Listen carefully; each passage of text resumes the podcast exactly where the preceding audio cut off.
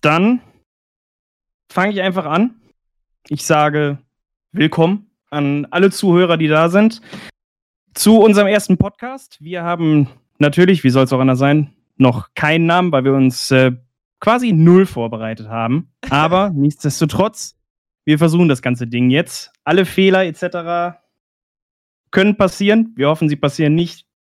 Wir, Nein, wir nein, wingen ich- das ich Ganze hoffe- einfach. Falsch, ich hoffe, dass die Fehler passieren, weil nur so wird man besser. Das Ah, Mindset. ja, da, Marvin, da, kommen Mindset. wir, da kommen wir gleich schon noch zum anderen Thema. Aber vielleicht dann ganz kurz, um uns, I guess, vorzustellen. Ähm, mir quasi im Bildschirm gegenüber, ich schaue ihn gerade an, äh, sitzt der wunderschöne Chris Musiting-Würger. Ich äh, nenne ihn immer ganz gerne den Ehrenschalke-Fan, ehemaliger Coach, EPF-Coach, Sportsucht die extraordinär, hat mal die Prime League gewonnen, ist aber nicht so wichtig. ja, wer bin ich? Ähm, mein Name ist Marvin Preck Stratmann. Ich bin ehemaliger Manager von Pro-Teams, als das Ganze noch leicht war, da Manager zu sein. Danach in der Semi-Pro-Szene ein bisschen unterwegs, ein paar Talente aufgebaut. Heute äh, in der Prime League und in, für Summoners Inn als Produktmanager und ab und zu mal als Caster unterwegs. Und wir haben uns gedacht, was für zwei größere Deppen kann man denn wohl finden, die einen Podcast probieren können? Uns ist niemand eingefallen, deswegen machen wir das Ganze jetzt. Und Dude, ich muss direkt sagen, wir haben uns eigentlich immer fett gedodged.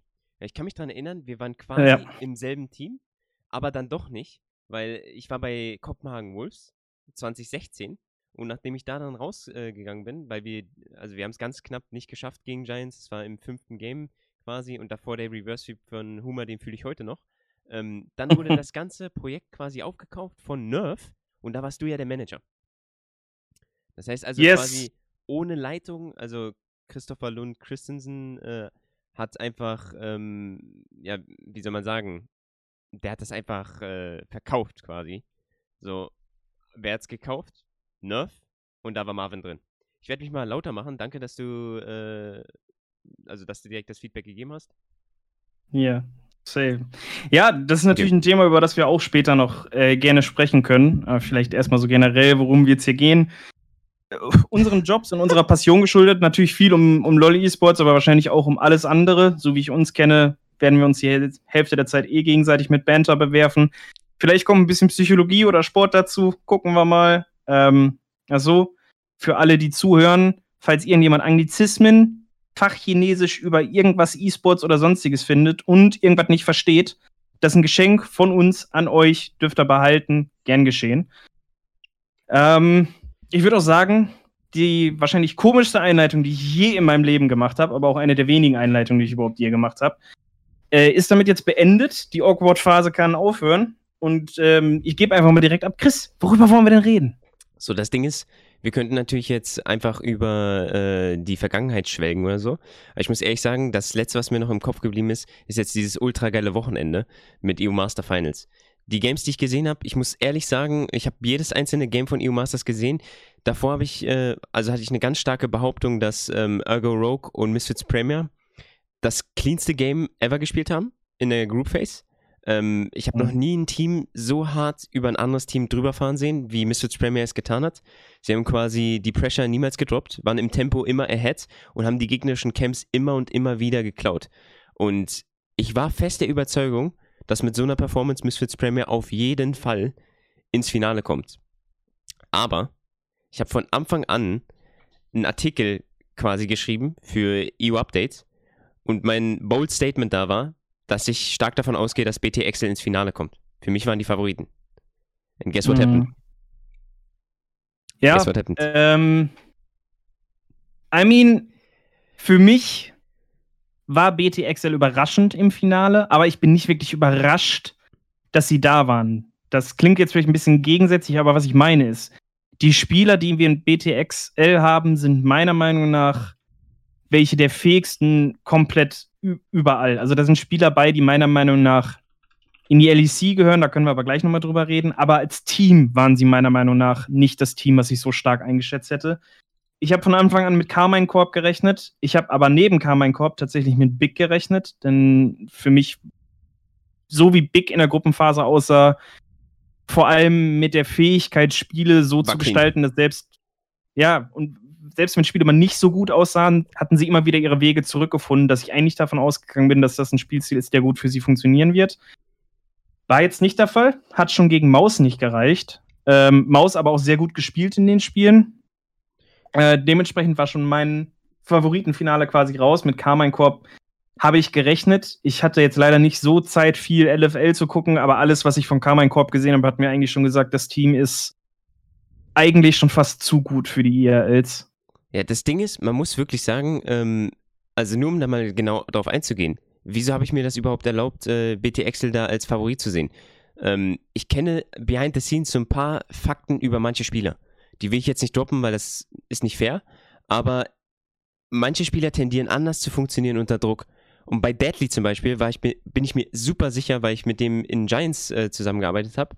Ähm, und quasi wieder, also da habe ich wieder mal gechoked und wir sind nur Dritter geworden während dem Split. Aber ich habe gemerkt, während dem ganzen Split in Malaga, dass rein von der Persönlichkeit her, äh, rein von dem, also von, ich, ich kann es gar nicht anders sagen, aber der Spieler funktioniert unter Druck normal, wie wenn er jetzt so for fun in einem Scrim spielt. Das ist halt insane. Mhm. Und er war damals nur 19. Und dann sind sie ins Finale gekommen und eigentlich wird jeder gepickt. Also es war noch mit äh, Milica, mit äh, Razok, mit Danik. Und der Einzige, der nicht gepickt wird, ist Deadly.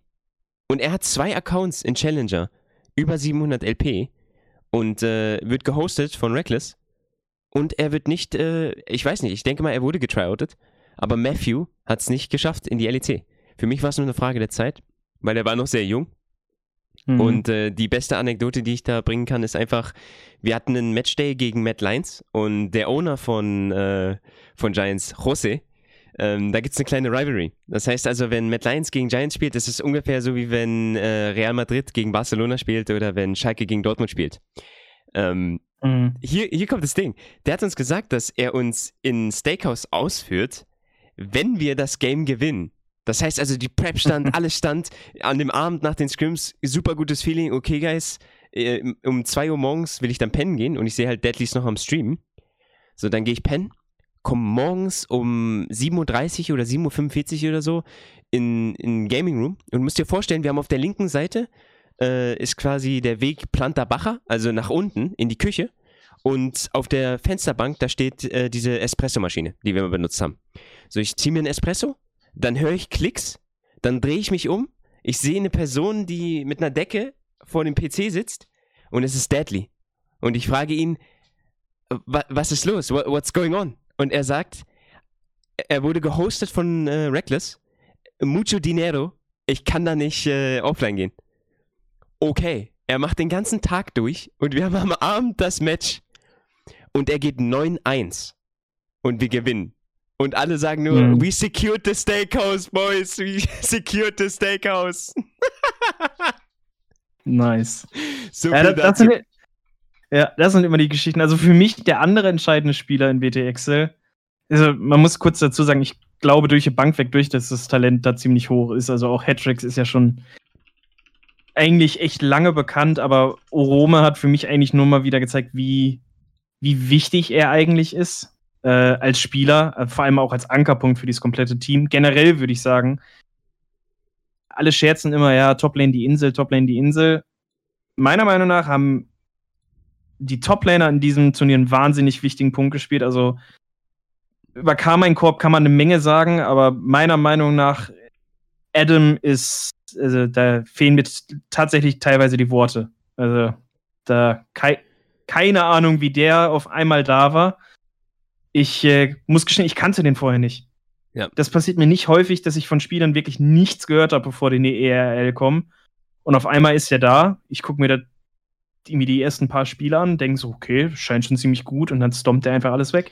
Also das Ding ist mit Adam, ich bin mit dem, also ich bin mit Lilip heute über die Games gegangen, weil wir so ein Shot-Calling-Practice machen und da sind aber teilweise einfach noch Fehler drin, die so nicht passieren dürfen wo auf einem, also auf einem Timing geforst wird, wo man kein Play forst. Aber ich, ich denke, bei dem ist ein huge Growth Potential, weil er ist erst 19 Jahre alt, er ist noch super jung. Und mit dem ersten Split competitive, äh, ohne competitive Erfahrung oder nur aus der Academy, aus der zweiten Div oder, oder First Div quasi, äquivalent zu dem, was wir auch in der Prime League haben, dann schon EU Master Finals, das ist quasi ein Peak, bevor es losgeht. Also rein Mhm. vom, von der Value von dem Spieler ist das insane. Weil er ist ja jetzt gerade erst bei, sagen wir mal, 40% oder 50%. Wo, wo wird es denn Mhm. dann hingehen? Ist das vielleicht ein Khan 2.0 oder Khan Euro Europe Edition? Kahn.eu. ja, das wäre interessant. Halt, wo Ja. kann dieser Spieler noch hin? Da, also Ja. sowas sehe ich halt un unglaublich gerne. Aber hear me out, ne? Ich will dazu noch sagen, ich finde die Meta jetzt, wie sie gerade ist, super spannend auf der Top-Lane. Weil es gibt da manche Champions, so wie jetzt auch Gwen, die dazugekommen ist, äh, die man vielleicht potenziell eher so als Flexpick ansieht, so für den Jungle vielleicht. Aber Lee Sin ist zurückgekommen, Jace ist wieder da, weil vor allem Dingen Bugfix auch auf der W gekommen ist. Also du machst äh, regulären Damage auf der, äh, auf der Hammerstance, also diese, dieser Kreis in der Hammerstance, ne? Äh, Mhm. Zed ist zurückgekommen. Zed hat wieder höhere AD-Ratios, macht mehr Damage, auch mit der Ult als Execute. Dann Rumble ist seitdem der Change kam mit der Harpune, dass du Magic Resist äh, abziehst. Das ist der, also, äh, also ich sag schon mal Cap hier, ähm, äh, vulgäre Ausdrücke und so, aber das ist doch nicht, das ist doch nicht euer fucking Ernst. Also, das kann doch nicht sein, dass ein Champion äh, so gebracht wird. Der ist einfach jetzt, also, ich sag's nur, die Stats 62% Winrate als Jungler, Ja, ja. 59% Winrate als Laner. Tats tatsächlich habe ich das auch von, von Tolkien schon gehört, dass äh, der neue Rumble jenseits von Gut und Böse sein soll. Ja. Ähm, und ich meine, wenn ich, äh, ich, ich sage jetzt einfach mal ganz böse, ein Urgott One-Trick mir sagt, dass Rumble jenseits von Gut und Böse ist, da weiß schon, was, was mit dem Champion los ist. So, wir kommen, Aber also, wir kommen also aus einer Meta, wo vorher nah quasi Blind Pick war und der einzige Champion, der Beyond Everything war. Und jetzt haben wir einfach vier, fünf Champions und die musst du spielen können. Mhm. Ja, ich meine generell, also bis auf, ich behaupte jetzt mal, Jungle ist da relativ viel, was sich tut und was auch interessant ist. Jungle ist. Ja, ich hoffe einfach, dass sich bald was verändert. Ich kann ehrlich gesagt Rudi und Karim bald nicht mehr sehen. Same. Aber da wird sich was ändern. Der, Ja, äh, der ich- Triple ich. Flex Lee Sin ist da. Also, das ist gerade der, der heißeste Stuff. Ähm, dann, wir haben einen Buff auf Kindred. Und wir wissen, also Lee Sin ist eigentlich der Natural Counter zu Kindred. Also, man sieht so einen gewissen eine Area, wo, ähm, wo jetzt Riot quasi das Game hinzaubern will. Wir haben auch einen Change, was äh, Catch-Up-XP angeht. Also, das heißt, jetzt Ganking-Jungler werden wieder attraktiv. Wenn wir einen Lee Sin-Meter haben, bedeutet das auch gleichzeitig, dass ein Rek'Sai attraktiv ist. Wir kennen beide ähm, Dan. Mhm. Ja. sehr gut sogar. Der, der, ja. war, der war ein Rek'Sai One-Trick. Und das ist immer, es ist immer ein, ein selbes Pattern. Wir haben immer so eine Patch-Struktur, dass während des Jahres will vielleicht ein kompletter äh, Umschwung kommen, also von der Strategie her.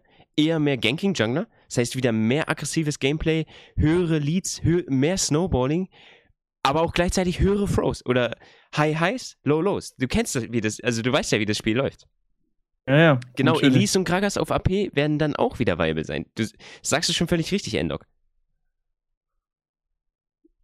Ja. Schade, Ja. dass Fnatic einfach nicht Ja. dabei ist. Ah, Gragas AP ist immer noch mal so eine ganz, ganz äh, entscheidende Geschichte. Ähm, ich persönlich, ich weiß nicht, mich, mich hat es nie abgeholt. Ich finde Tank Gragas persönlich einfach besser, aber das ist nochmal eine ganz andere Geschichte. Aber vielleicht, um, um wir sind jetzt gerade ja ein bisschen über die, die Meter dahin gekommen, um nochmal ganz kurz auf die EU Masters zurückzukommen. Ja. Denn wir haben jetzt gerade schon ganz viel über BTXL gesprochen.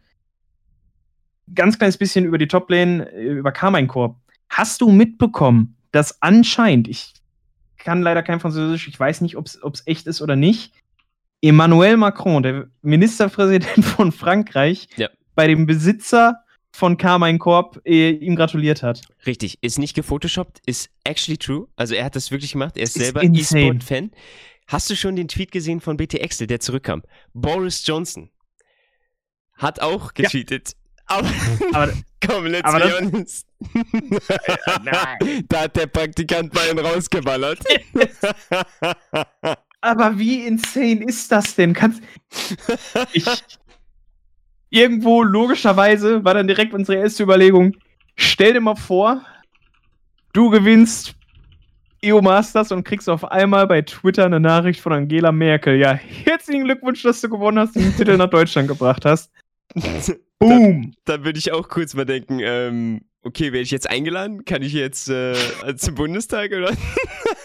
nee, aber I don't know. Das sind ja halt auch nur Menschen, ne? Das muss man auch ja, Natürlich. Also, aber wie cool ist das? Also da, mega geil. Äh, da, da, sieht man, ja, da sieht man auch, wie krass, äh, also tatsächlich so viel von Frankreich hinter der LFL und den LFL-Teams spielen. Also das ist schon. Das ist schon echter Wahnsinn. Da, die werden halt auch dann den Namen die blaue Wand gerecht. Also muss man halt einfach sagen, ne?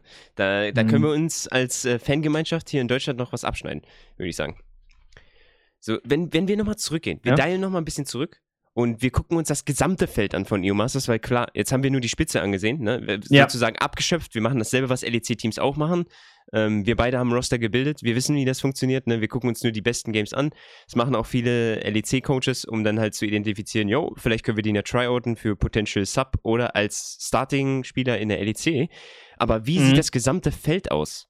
Meiner Meinung nach haben wir da ein Team wie Simsa Up, die gezeigt haben, die haben Mercer, der 1000 LP ja. hat oder so.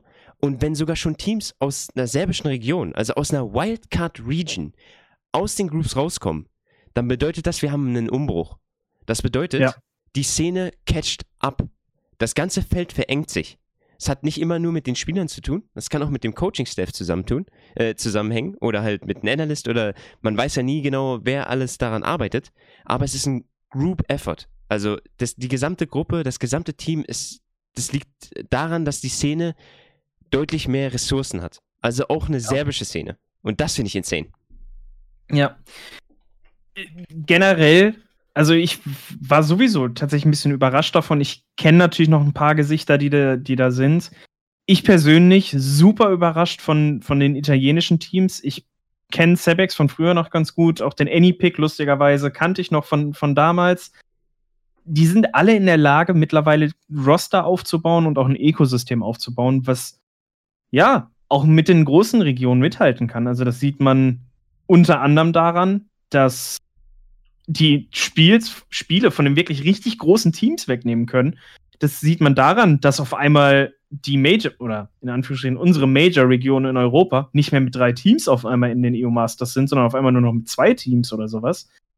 Ähm, das sind Riesenschritte, die die machen können. Und das Ganze zieht sich auch hinter den Szenen so weiter. Also die komplette Region Europa als solche entwickelt sich auf den ERLs gesehen so viel weiter und da passiert so viel. Das ist einfach nur aus meiner Sicht großartig. Nicht nur, dass wir eine, ja, höhere Dichte an wirklich guten Teams kriegen. Ich meine, wir haben allein die Teams, die EU Masters gewinnen. Ich glaube, wir haben fast jedes Jahr ein anderes Team. Ich glaube, Gibt es ein Team, was schon zweimal EU Masters gewonnen hat? Ich glaube. Hm, wir haben angefangen mit Origin, dann Mad Lions, dann.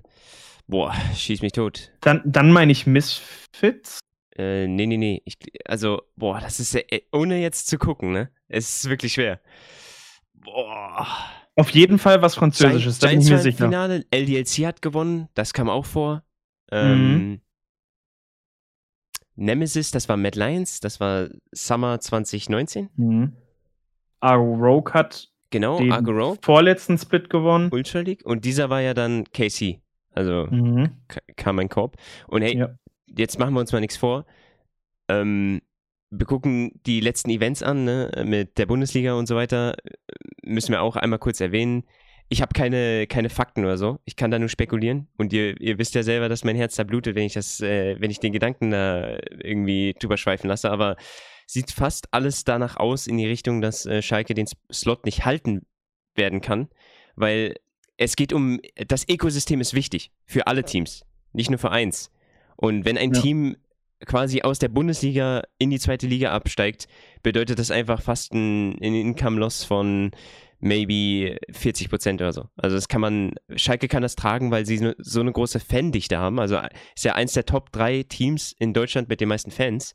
Aber rein vom Geld her ein E-Sport-Team zu halten, was, wo der Slot 20 bis 30 Millionen wert ist, das macht wenig Sinn. Deswegen, wenn dann ein Team ankommt wie K KC, von dem Fanbacking her 170.000 Minimum, die zuschauen, wenn es äh, absolut losgeht, dann sind da 400.000 oder so da. Nur aus Frankreich, mhm. ne? nur, aus, nur von diesem Team.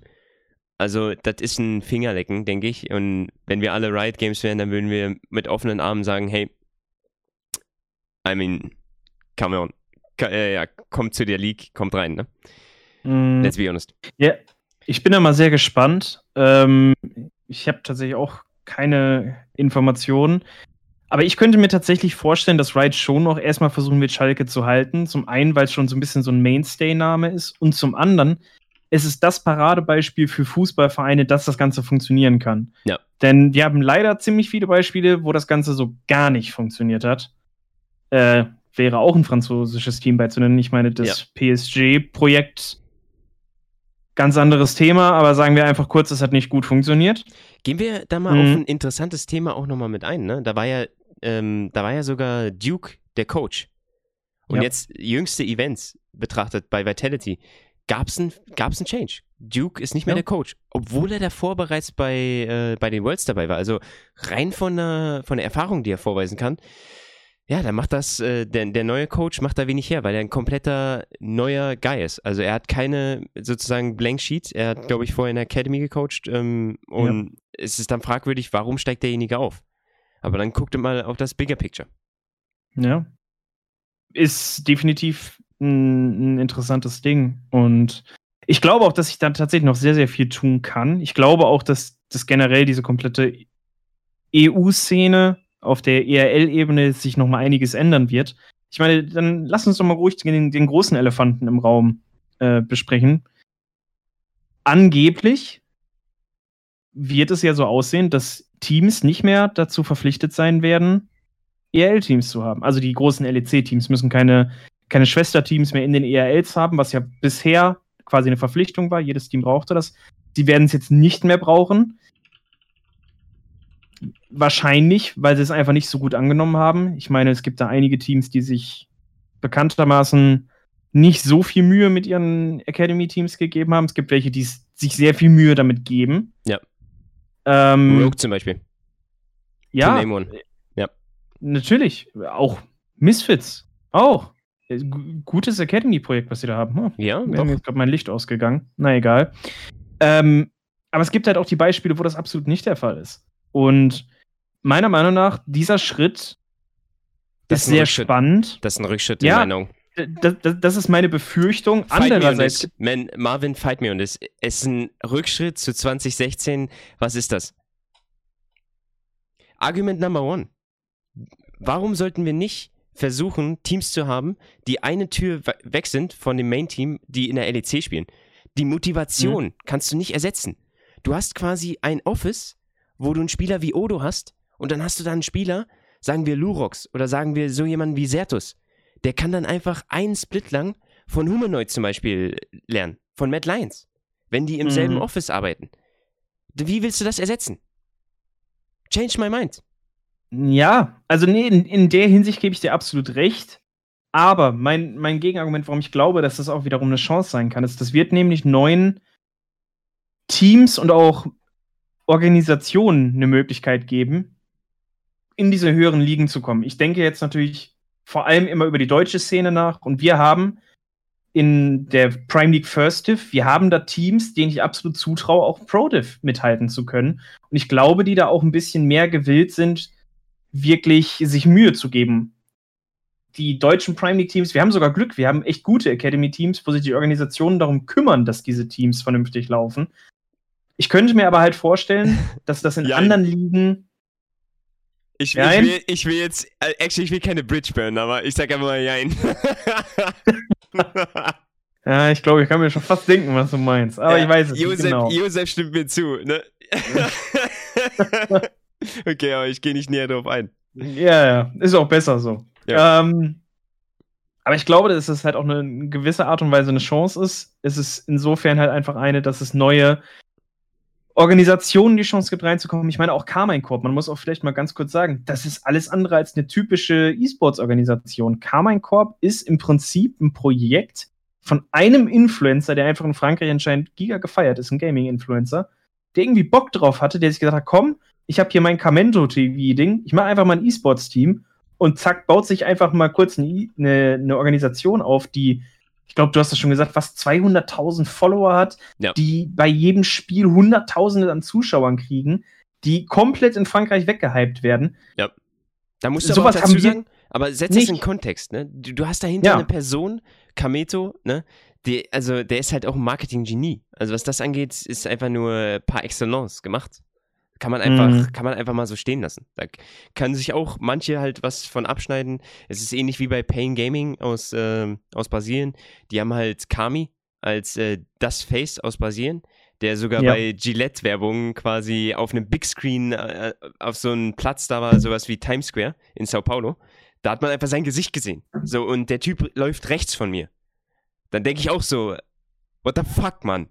Als, als wäre er Bruce Willis, oder? Weißt du, was ich meine? Das ist halt, mhm. da sind wir in Deutschland noch ziemlich weit hinterher. Wenn du nach Korea gehst oder so, da sind die auf Superstar-Level. In Brasilien ist es ähnlich. Da ist es fast schon schwierig, dass sie auf die Straße gehen, weil die Autogramme geben müssen und sowas. Also mhm. von daher ist halt auf einem anderen Level. Aber gut. Ja. Wenn, wir, wenn wir das System betrachten, ich finde halt nur, was für mich am wichtigsten ist. Wie ist die Motivation für einen Spieler?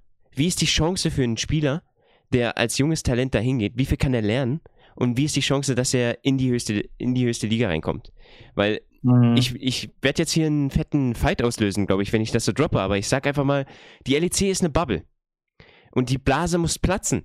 Weil du, es kann nicht sein, dass du nur durch Vitamin B da reinkommst. Meiner Meinung nach ja. muss jeder Spieler, der einfach die besten Mechanics hat, die Chance haben, in der LEC zu spielen.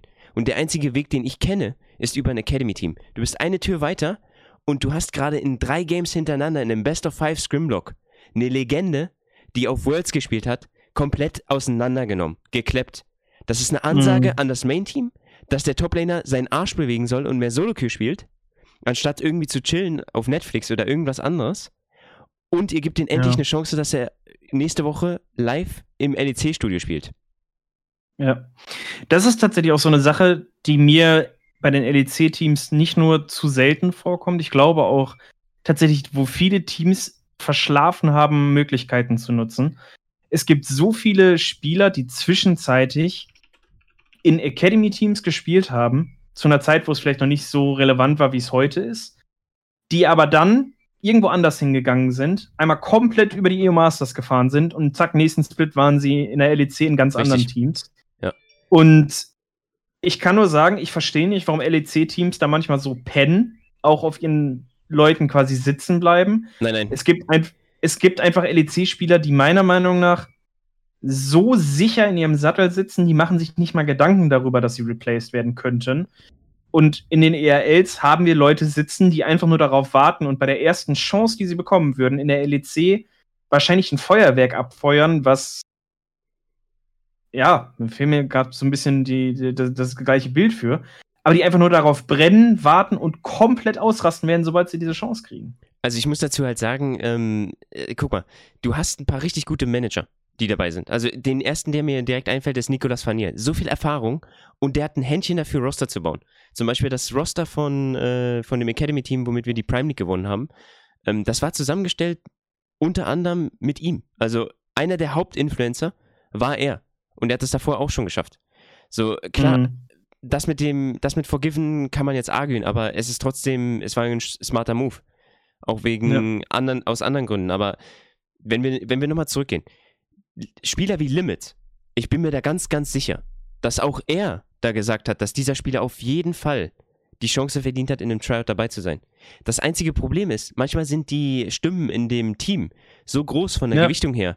Wenn wir Spieler wie Odo haben, wenn wir Spieler wie Upset haben, wenn wir Spieler wie Reckless haben oder Jankos oder Name them, ne? Humanoid vielleicht noch oder viele andere, die Veteranenstatus genießen. Wenn du da als Manager dagegen argien willst, ist es sehr schwer. Weil als Owner oder als, als Team-Owner oder so, denkst du darüber nach, wen hast du gerade auf, deine, auf deinem Starting-Roster? Du siehst eine, eine Zahl und die Person natürlich und dann denkst du dir so, okay, dem werde ich vertrauen. Weil mhm. das ist ein Spieler, der, der es wissen. Äh, wer bin ich, ne? So, und ja. das ist halt nun mal leider, wenn du mit dem Spieler geduert hast, wenn du actually ziemlich close mit dem bist, am besten gehst du noch mit ihm essen, hast ihm letztens äh, vielleicht einen ausgegeben. Ich will das nicht unterstellen, ne? just saying, aber so wird's gemacht. Vitamin B. Ja. And I don't like ja. it. Nee, ver verstehe ich absolut. Aber vielleicht ist das auch für uns mal eine ganz gute Möglichkeit, ähm, da vielleicht mal so ein bisschen dem, dem Prozess hinter anzugehen. Ich meine, wir haben beide ja doch ein paar Erfahrungen damit sammeln können, wie wir Teams aufgebaut haben, aber aus unterschiedlichen Perspektiven. Ich aus der Sicht, wie ich als Manager Teams gebaut habe, du vielleicht eher, wie du die aus der Sicht von einem Coach aufgebaut hast. Vielleicht macht das einfach mal Sinn, da so ein bisschen den, den ja, ziemlich geil. Und Weil manchmal kann ich deine oder eure, ich sag jetzt mal, ihr seid die Manager, ne? Ich kann eure ja. Entscheidung einfach nicht nachvollziehen. ja, aber vielleicht ist das, ist, ist das mal eine ganz gute Möglichkeit, Get da mal so ein bisschen, out, so ein bisschen reinzudiven und äh, den Leuten auch zu erklären, wie, wie das aus unserer Sicht äh, abläuft oder ablief. Ich musste ja immer von der Vergangenheit ein bisschen mehr sprechen. Äh, und vielleicht können wir ja auch noch dem anderen was beibringen. Ähm, ich würde einfach mal anfangen und äh, aus der Sicht von einem Manager, wenn ich Teams damals gebaut habe, ist für mich immer der allerwichtigste Faktor gewesen. Ich brauche Leute, die natürlich gut spielen können und Talent haben.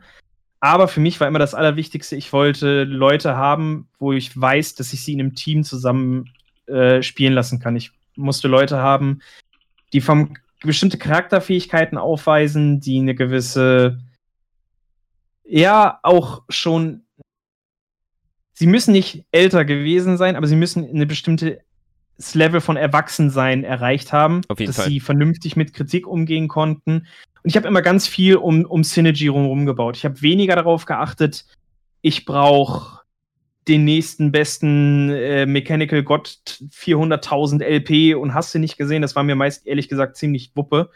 Ich habe wirklich darauf geguckt, ich wollte Leute, die passen. Und das war auch zum Beispiel, wenn ich nur auf einer Position einen Spieler gesucht habe. Ich habe Tryouts gemacht, ich habe teilweise zehn Tryouts für eine Position gemacht. Ich hatte da Leute bei, wo mir jeder gesagt hat, wie zum Teufel hast du den nicht genommen? Bist du denn bescheuert? Und ich habe nur gesagt, der hat einfach nicht für mich nicht ins Team gepasst. Äh, ich kann da auch gerne ein, ein Beispiel nennen. Das war zum Beispiel bei uns damals bei Nerf der Fall, als wir eine Iteration davon gebaut haben, haben wir einen Support gesucht. Okay. Und ich, ich, ich, ich hatte im Tryout Leute, die wir heute teilweise nicht mehr kennen, aber heute auch teilweise in der LEC spielen. Also ich hatte zum Beispiel damals einen, einen Treats im Tryout, der schon damals gut war. Ich war mir sicher, das ist ein verdammt guter Spieler, der wird einiges erreichen, hat aber damals einfach nicht in das Team gepasst, was ich ja. gebaut habe. Und ich habe mich stattdessen für einen äh, Je suis Cass entschieden, der mittlerweile als Cass äh, einer der Coaches von Matt Lions ist, der relativ alt für einen Profispieler schon zu dem Zeitpunkt in Anführungsstrichen war wo mir viele gesagt haben, hey, du hattest einen Tweets da, du hattest den und den da, wieso, wieso, wieso hast du die denn nicht genommen? Und ich habe einfach gesagt, Je suis Cass hat vom Charakter einfach besser ins Team gepasst. Ja. Und dann haben wir uns für den entschieden. Und das sind so Sachen, die, die für mich immer ganz, ganz wichtig waren. Ich habe meist angefangen, ich hatte natürlich ein, zwei Spiele, um die ich drumherum gebaut habe. Das waren dann das meist Standard, ja. besondere Ta Talente. Und ich habe Leute zum Beispiel. Zum, genau, zum Beispiel und habe einfach versucht, ein Team drumherum zu bauen, das in der Lage ist, das, das, das reine Potenzial, was diese Talente haben, irgendwie einzufangen und in ein Teamgefüge einzubauen. Mann, ich hätte auch gern Caps im Team gehabt. Nein, aber ja. Oh, oh, wir machen mal einen Schwung. Ich muss dazu sagen, ich hatte auch Talente wie Zetos, um, um da mal äh, einen anderen Approach zu sehen. Ne? Mhm. Wir sehen mal ein Szenario, wo ein Coach versucht, ein Team zu bauen. Meist geht ein Coach hin, unrealistisches Szenario, aber er will die besten Spieler as possible. Guckst auf die Ladder, 1000 LP, hier 900 LP, geil, ich will die alle. Dann kommt aber dein Manager, ey Bro, wir haben auch ein Budget. Hey Mann, das ist mhm. aber nicht mein Job, Mann. Ich, ich will hier den, ich will Gewinner werden. Also ich will den Pokal holen, ne? ich will Meister werden. Also ist dein Job irgendwie den Vertrag mit dem klar zu machen. Ne? Ich will den Spieler. Mhm. Ist, ist mir egal, aber just do it. So, dann haben wir die Pressure vom Coach, die ist gone, die ist jetzt beim Manager. Das ist dann ein bisschen ein anderes Problem, womit der Coach nichts mhm. zu tun hat. Der Coach hat später das Problem, dann mit diesem Team zu executen und die Wins reinzuholen. Aber am Ende des Tages wird der Manager trotzdem gekickt, wenn das Roster es nicht schafft. Weil er hat nämlich das Budget dann quasi verbraten. So, und jo. wenn ich, wenn ich Sertus als Talent äh, anschaue, dann sehe ich einfach nur huge Potential. Er hatte von Anfang an insane Mechanics. Das einzige Problem war, er war immer noch in der Schule und hat, also, für ihn macht das halt auch keinen Sinn, aus der Schule rauszugehen, weil Abitur, wenn du es einmal hast, dann ist halt dann so. Dann bist du fertig für dein Leben und dann kannst du gucken, ob du studierst oder whatever. Das öffnet dir die Türen. Deswegen schmeißt du den Schlüssel nicht weg oder delayst ihn oder machst die Schule mhm. dann irgendwann nach. Das ist dann nämlich Pain. Das hält dich dann nämlich zurück. Das Beste, was er hätte machen können, war gleichzeitig das mit Schalke, da so viel lernen wie möglich, weil wir Einsicht hatten in die Scrims vom Main-Team. Und äh, ja, ich kann nur sagen, also er hat einen Bruder, er ist bodenständig und äh, er war super, also er wollte immer lernen und, und war hungrig as fuck. Und hier kommt das Ding. Es gibt viele Coaches, die nach einem Loss echt gerne für sich wären und ähm, also next day, ne? Aber das, was ich liebe, ist, wenn Spieler nach einem Game hingehen und die Fragen stellen. How can we, how can we lose this? Wie können wir das verlieren? Was war das für ein Draft? Morgen um, um 14 Uhr. Morgen um 13 Uhr. Meeting. Wir reden darüber. Das ist wichtig. Das ist wichtig. Weil wenn ich das nicht sehe, dann kriege ich leicht Panik, dass meine Spieler es nicht juckt, ob wir verlieren oder gewinnen. Weil es ist, es ist wichtig. Jeder, jedes einzelne Game ist eine Chance, besser zu sein als den Tag davor oder die Woche zuvor. Mhm. Ja, also Charakter definitiv eins der allerwichtigsten Auswahlkriterien, aber auch das, was du gerade ansiehst, die, so ein bisschen dieser, dieser ja, bis dieser Hunger. Hu dieser Hunger, genau, dieser, dieser Hunger mehr zu erreichen zu wollen. Ich kann ein ganz witziges Beispiel, das hat sogar mich schockiert. Also legit, das hat mich komplett umgehauen. Ich, ich war damals dann auch mit Nerf, wir waren in einem, in einem Gaminghaus in Gent in Belgien und äh, wir haben von SK zwei Koreaner zu uns geholt, Suno und Ruin. Ähm, Suno ist leider, glaube ich, nicht mehr besonders aktiv in der Szene, der war aber tatsächlich in Korea, äh, der war mal der Backup von Faker, der war mal. Ne? Der TF gespielt, glaube ich. Genau, der war in den Samsung-Teams, in den Academy-Teams, also der hat wirklich einiges mitgemacht. Ein wirklich äh, cooler Typ, der, der konnte halt auch schon Englisch. Und Ruin, ähm, pures Talent. Also absolut pures Talent. Nichts, nichts anderes, konnte nicht besonders gut Englisch. Es war dann seine zweite Station in, in Europa. Der war vorher ganz kurz bei SK für ein paar vielleicht zwei Monate oder so. Und ist dann im, im Gaminghaus in, in Gent mit Suno angekommen. Ich habe mich dann relativ viel mit den beiden beschäftigt, ähm, weil es mich auch interessiert hat. Und äh, ich habe dann, dann quasi erzählt, dass ich äh, halt studiere und dass ich Englisch äh, auf Lehramt studiert habe, dass ich halt Leuten Englisch beibringe. Und Ruin saß da einfach nur, hat auf einmal angefangen zu grinsen und hat mich quasi gesagt, okay, du bringst mir jetzt Englisch bei. Na, nice. Und der hat, der hat sich selbstständig dann, ohne dass ich ihm gesagt habe, was, der hat sich Englischbuch geholt, der hat sich Blocke geholt und dann hat er sich da hingesetzt und gesagt, können wir jetzt Englisch üben? Na, nach dem Scrim-Block jetzt, jetzt. Wirklich, einfach so, der hat sich einfach hingesetzt und gesagt, so, ich will jetzt Englisch lernen. Geil. Und ich kann dazu nur sagen, ich habe jetzt nicht wahnsinnig viel Zeit mit ihm leider verbringen können. Das waren nur ein paar Monate. Und äh, der war jetzt zuletzt in, in ähm, ich glaube, es war ja gerade in Brasilien, er war lange in, in ja. den USA. Der macht fucking Interviews auf Englisch. Der Und meiner Meinung nach. Ja. ja, richtig. Meiner Meinung nach ist sein Englisch für einen Koreaner echt auf einem Top-Level. Das hat der einfach nur durch Willen. Einfach weil er irgendwann gesagt hat: so, ja. okay, ich habe jetzt eine Chance, ich kann jetzt hier ein bisschen Englisch lernen. Gib ihm. Ja. Voll durchgezogen. Und ähnlich war es tatsächlich auch im Spiel. Deswegen war Ruin auch für eine kurze Zeit eins in Europa der wirklich heiß gehandelten Talente, ist dann aber, wie gesagt, halt in die USA gegangen. Bester Move ever. Job Stability, äh, Sal Salary, absolut nachvollziehbar. Ja. Ich glaube, das Ding ja. ist, viele verstehen nicht, dass die Kultur in Asien eine andere ist. Weil wenn du älter bist, dann hast du da schon generell so einen großen Respektvorteil. Und sagen wir, du hast den äh, Son Seng Nim Titel, also du bist Lehrer, das ist ja Son Seng Nim, dieses Nimm am Ende gibt schon vor, dass er Respekt haben muss, egal ob du jünger bist oder älter. Das heißt also, als Coach in der Position muss er dich schon respektieren. Und das ist das Geile, mit, wenn man mit Koreanern arbeitet. Das wird nämlich straight up in der Schule gelehrt äh, von den Eltern und ist einfach eine Voraussetzung. Deswegen dahingehend ist es da ein bisschen leichter, aber da gibt es ganz andere Probleme. Und zwar meistens, wenn Probleme entstehen, haben diese Spieler von ihrer Kultur her den Drang dazu, die Probleme nicht direkt zu dir zu tragen. Weil du bist eine Respektperson und da will man halt nicht äh, negativ auffallen. Deswegen werden die entweder verschluckt oder zurückgehalten, bis sie sich aufbauen und dann halt, dann haben wir ein Problem. Deswegen ist von Anfang an wichtig, da eine offene Kommunikation zu wahren. Mit allen Spielern. Man muss jeden einzeln abholen und dafür sorgen, dass alle zusammen an einem Strang ziehen und dass man sich, also dass man keinen vergisst. Keiner darf zurückgelassen werden. Ja.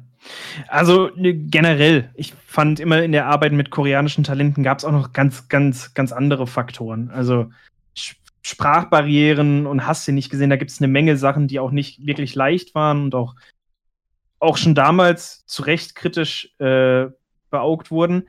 aber also das muss man denen halt sagen, dass einige von denen, die hier rübergekommen sind, die wussten, was sie wollten und sie haben es einfach fucking durchgezogen. Und ähm, es gibt nicht viele europäische Talente, wo mir das so begegnet ist. Eins davon hast du ja eben schon kurz genannt. Ja. Und der ist auch deswegen heute zu Recht an seiner Position.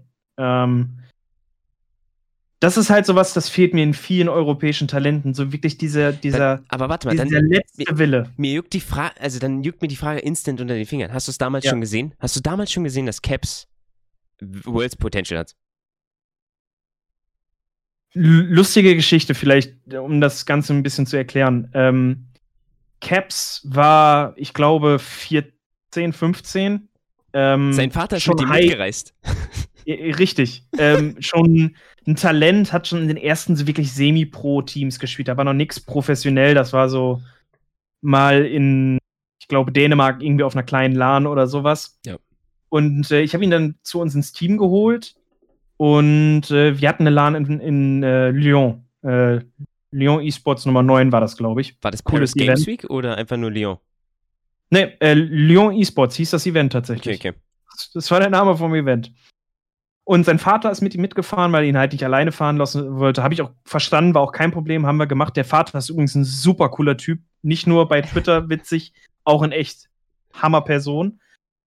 Und ähm, Caps sagte schon damals so, das ist jetzt mein Anfang, ihr seht mich irgendwann im Worlds-Finale. Und wir haben halt alle so ein bisschen gelächelt und haben gesagt, yo, das sagen auch viele.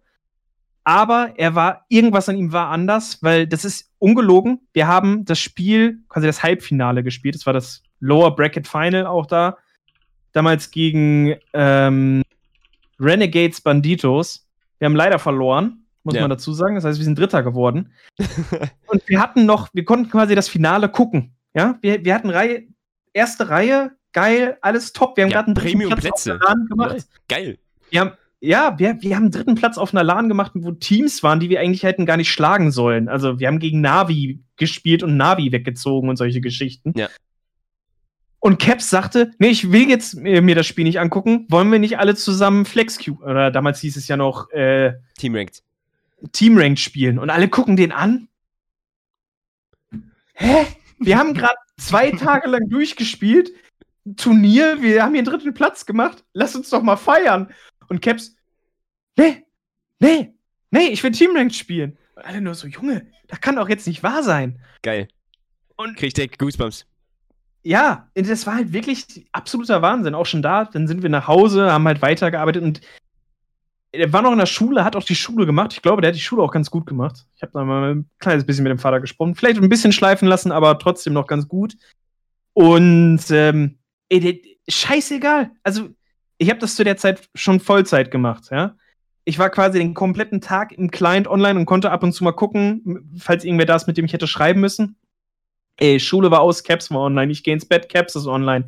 Vollkommen egal. Der durchgespammt, der trainiert wie ein Blöder. Damals war das mit dem Coaching noch ein bisschen schwieriger. Wir, wir hatten zwar so ein paar Coaches, aber hm, war vielleicht nicht das, was ihm am Ende so viel gebracht hätte, wie ein Coaching-Staff heute ihm hätte geben Ja. können. Aber vom Mindset her, der war einfach so, Ahead, so Mann. drauf. Der war Der ahead. war einfach so drauf. Ahead Ja. of his time. So, und hier ist das Ding. Hier würde ich gerne, weil du hattest ja vorher gefragt sogar, was ist mein Favorite Quote? Und mein Favorite Quote ist von dem Ja. einzigen, von dem, von dem wahren. Pass auf. I've missed more than 9000 shots in my career. I've almost lost 300 games. 26 times I've been trusted to, ta to take the game winning shot and missed. I have failed over and over again in my life. And that's why I succeed. Rate mal, von wem das kommt. Das wäre wild, wenn du es weißt. Ich, ich weiß nicht warum, aber irgendwas in mir sagt, dass ich glaube, dass es Kobe Bryant ist. Ah, es ist close, Mann, close. Aber es ist Michael Jordan, Mann. Michael Jordan, holy Ah. shit. Ja, Aber na, na War genug. echt close. Aber was bedeutet das? Sag mir mal in, Hm. in Essence, was bedeutet das? 9000 Shots in, in seiner Karriere hat er gemisst. Fast 300 Games verloren und 26 Mal den letzten Schuss quasi aufs, äh, auf, de, auf den Basket gemisst. Die Leute haben ihm vertraut, dass er es macht und er hat gemisst. Und darum ist er der Beste. Warum? Was bedeutet das?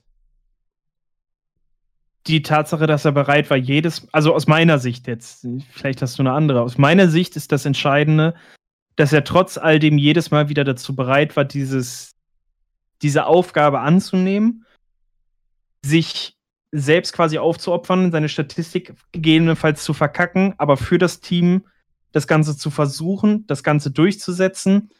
Und, das weiß ich, das ist, glaube ich, auch so eins deiner, deiner Lieblingsdinge.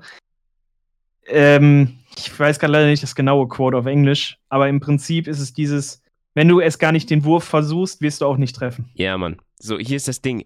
It's all about confidence. Wenn du Selbstvertrauen hast, wird alles leichter.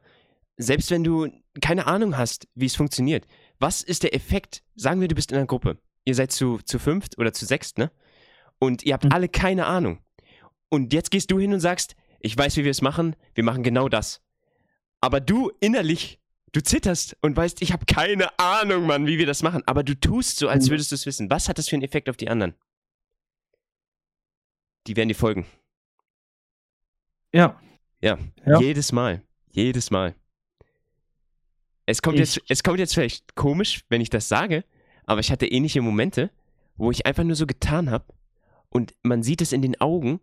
Die hatten die wir Leute, alle. Ja, ja, aber die Leute gehen trotzdem mit und das ist geil. Und also es, das Wunderbarste, was ich sehe, ist, wenn du einen Spieler aufbaust und er ist in der Position und er macht es. Und er macht es. Wenn er mhm. derjenige ist, der zieht oder carried oder so, holy shit, dann das, dafür lebe ich. Das ist geil. Da kann man mir mhm. noch so wenig Geld für zahlen oder so. Ab diesem Zeitpunkt ist alles worth it. Ja, ver ver verstehe ich sehr gut. Ähm, ich glaube, das ist aber auch so ein Stück weit so was komplett Natürliches. So, das, das, das gehört auch zu jedem dazu und jeder, der vor allem sich auch selbst als, als ein Stück weit so ein Leader etablieren will, der, der, der muss das in sich haben. So, das ist was, das kannst du ein Stück weit meiner Meinung nach sogar lernen. Du kannst bestimmte Leadership-Sachen lernen. Ja. Aber es gibt immer dieses, dieses, dieses letzte Etwas, das muss in dir drin sein und das ist, du bist gewillt, für andere alles in dem Sinne zu vergessen, was jetzt gerade für dich aufs Spiel steht, sondern einfach für die anderen die beste Entscheidung mitzuträgen. Und wenn die für dich scheiße ist und wenn du danach der Boomer bist, ganz ehrlich, scheiß drauf, dann machst es. Ich, ich kann nur noch mal jüngste Ereignisse beschreiben. Das mit Hattricks zum Beispiel, wo, äh, wo sie Lucian mit Lilia ausprobiert haben und dann war Deadly derjenige, der das schlechte Matchup quasi gesackt hat für den mhm. Counterpick auf Last für Mitte. Ähm, mhm. Oder gucken wir einfach mal, vergleichen wir einfach mal Perks zum Beispiel. D das, der hat einen ähnlichen Charaktertrait. Und zwar diese Arroganz in manchen Augen oder in, in, für manche, in manchen Plays einfach nach vorne zu gehen, für das Play zu gucken. Er, er geht einfach für das Play. Er vertraut darauf, dass er das Outplay macht. Genau so spielt auch Caps.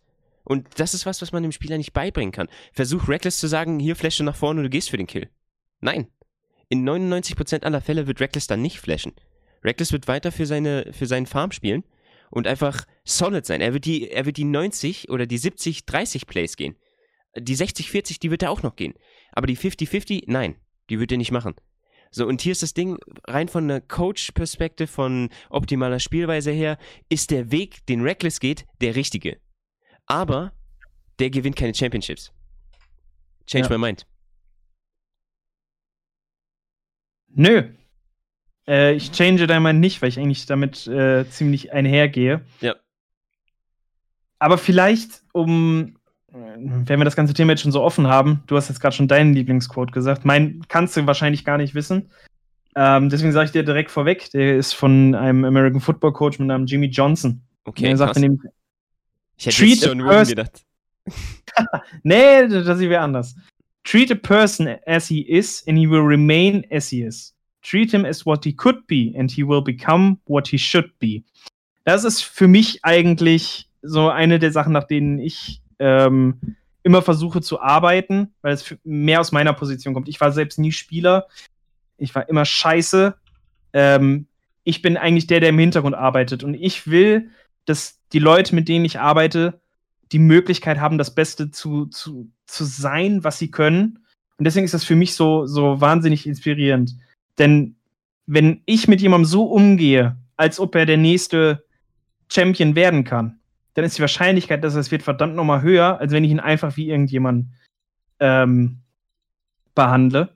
Ja. Und das ist für mich äh, also das, wonach ich ver versuche zu arbeiten, ohne dass ich halt der, der Coach war. Ich war immer mehr der Manager. Ich habe zwar auch hier und da mal beim Coaching ausgeholfen, aber sind wir mal ehrlich, das war dann auch mehr so auf einer Kommunikationsebene oder auf einer, auf einer sportlichen Ebene, weil ich halt aus dem Football komme, aber das war jetzt nie Game Knowledge. Aber das ist okay. auch schon so ein riesen Impact, den du haben kannst. Da merkst du auch an Leuten, und das ist das, wo ich direkt an deins anknüpfe, wenn Spieler selbstständig sowas adaptieren, ohne dass man es ihnen sagt und einfach mit den anderen Leuten so umgehen. Das hatten wir nämlich zum Beispiel im Caps-Team. Wir hatten da einen Spieler, der auch heute noch aktiv ist, das war Kex, der Toplaner. Ah ja, Olaf-Spieler. Richtig. ja. War ein grundsolider Spieler. Absolut ein guter Spieler, der hat es verdient, in der Position zu sein, wo er ist, aber der war wäre wahrscheinlich leider nicht in die LEC gekommen. Dafür war er einfach nicht gut genug aber der hatte das so drauf, mit dem Rest der Spielern, die wir als Talente da hatten, in einer Ebene umzugehen, dass er denen das Gefühl gegeben hat, dass sie alles erreichen können. Das hat mich so umgehauen und das war so wichtig für das Team, was wir damals hatten, ähm, um so viel zu, in Anführungsstrichen, so viel zu erreichen. Auch wenn nicht in dieser Teamform, aber denen das Gefühl gegeben zu haben.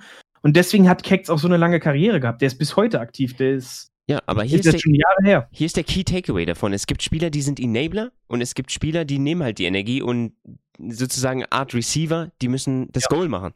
So, da haben wir eine kleine Anknüpfung zu NFL. Äh, Receiver, ne? Aber jetzt schauen wir mal, kann man sowas lernen? Wie kann man sowas lernen? Wie kann man sowas in jemanden reinfunneln? So, es gibt am Anfang, also aus Coach-Sicht, es gibt am Anfang von Split immer das Meeting. Das ist das Entscheidendste. Und das wird, glaube ich, bei vielen Teams einfach nicht gemacht. Du gehst hin und fragst jeden, was ist die Erwartung an dem Team? Was ist die Erwartung an mich, also an den Coach von dem Spieler? Und das machst du bei jedem Spieler. Und dann sammelst du das als Input. Dann weißt du, was du, also Baseline, was du machen musst als Coach. Das ist das Meeting, was immer kommen muss. Egal, ob ein Roster-Change ist oder nicht. Was sind die Erwartungen? Und die werden erfüllt. Und jetzt damit, das ist die, quasi das Minimum. Und jetzt musst du oben drauflegen. Und jetzt kannst du dir anschauen in dem nächsten Meeting, ihr redet darüber, wer will der Main Shotcaller sein, wer ist der zweite, sozusagen die zweite Geige, und dann gibt es drei Leute, die feeden Information. So zum Beispiel Spell, Spellchecker oder Leute, die Spells timen, CDs timen, Sums timen, weil ähm, wir haben zum Beispiel Cosmic Insight, ne? dann haben wir Lucidity Boots, ähm, wenn man da in total die CDR runterrechnet, normalerweise haben wir 5 Minuten Cooldown auf Flash, war früher einfacher, mit diesen ganzen Sachen geht es runter auf 4,30, ne? das sind 30 Sekunden und so und dann andere Sachen noch dazu, Exhaust zum Beispiel, Ignite, Ultimates, TF Ultimate zwei Minuten, ne, so welche Sachen, das ist alles wichtig. Ein Spellchecker, der nur Info feedet. Dann die Solo-Lanes meistens auch am Info-Feeden für Prio oder äh, wann sie shiften können, wann sie moven können, wann sie einen Power-Spike haben, Lane-Assignment, wie sie das changen. Aber eine Sache, die sich niemals verändert, ist der Spieler, den du hast, der sagt, what are we playing for? What is the next mhm. objective? Und dann, auf welcher Midwave spielen wir? So, und diese kleinen Sachen, das sind sozusagen Wörter, die du wie eine Art Baustein dem Spieler gibst und der rattert das runter. Und dann ist der nächste Step, du hast die Scrims, die fangen an, du nimmst die erste Woche und klar, jeder ist rusty, deswegen ist das Gameplay scheiße. Nach einer Woche hast du es gefixt, dann kommt das Meeting mit den Goals. Wöchentliches Goal. Erste Woche, Makro und äh, ja, wahrscheinlich auch so ein bisschen, ihr habt eine Strategie, wofür ihr spielen wollt, ihr wollt eine Wave stacken, ihr wollt für einen Dive spielen. Dive Execution. Dann als nächstes Rift Herald. Rift Herald Swaps. Dann hey, ist, sind wir in der Drake-Meter? Okay, how do we play Drake-Fights? How do we set up Drakes? Next step, Voice Combs. Und hier ist der Key. Viele Teams, die verstehen nicht, dass das Game 80-20, Mechanics 20, 80 Voice Combs sind. Warum? Auf dem, Level, auf dem Level von Academy-Teams und LEC-Teams sind mechanically ungefähr alle gleich. Okay, ich muss dazu sagen, Caps zum Beispiel, der ist auf einem anderen Level, hands down sowas, aber das ist selten. Ansonsten, die anderen Teams sind relativ even. Die sind alle sehr, sehr gut. Aber Communication ist einfach für mich 80 Prozent, macht es aus, auch vom Mindset her. Aber es, wenn die Calls kommen, dann ist es so viel leichter zu spielen.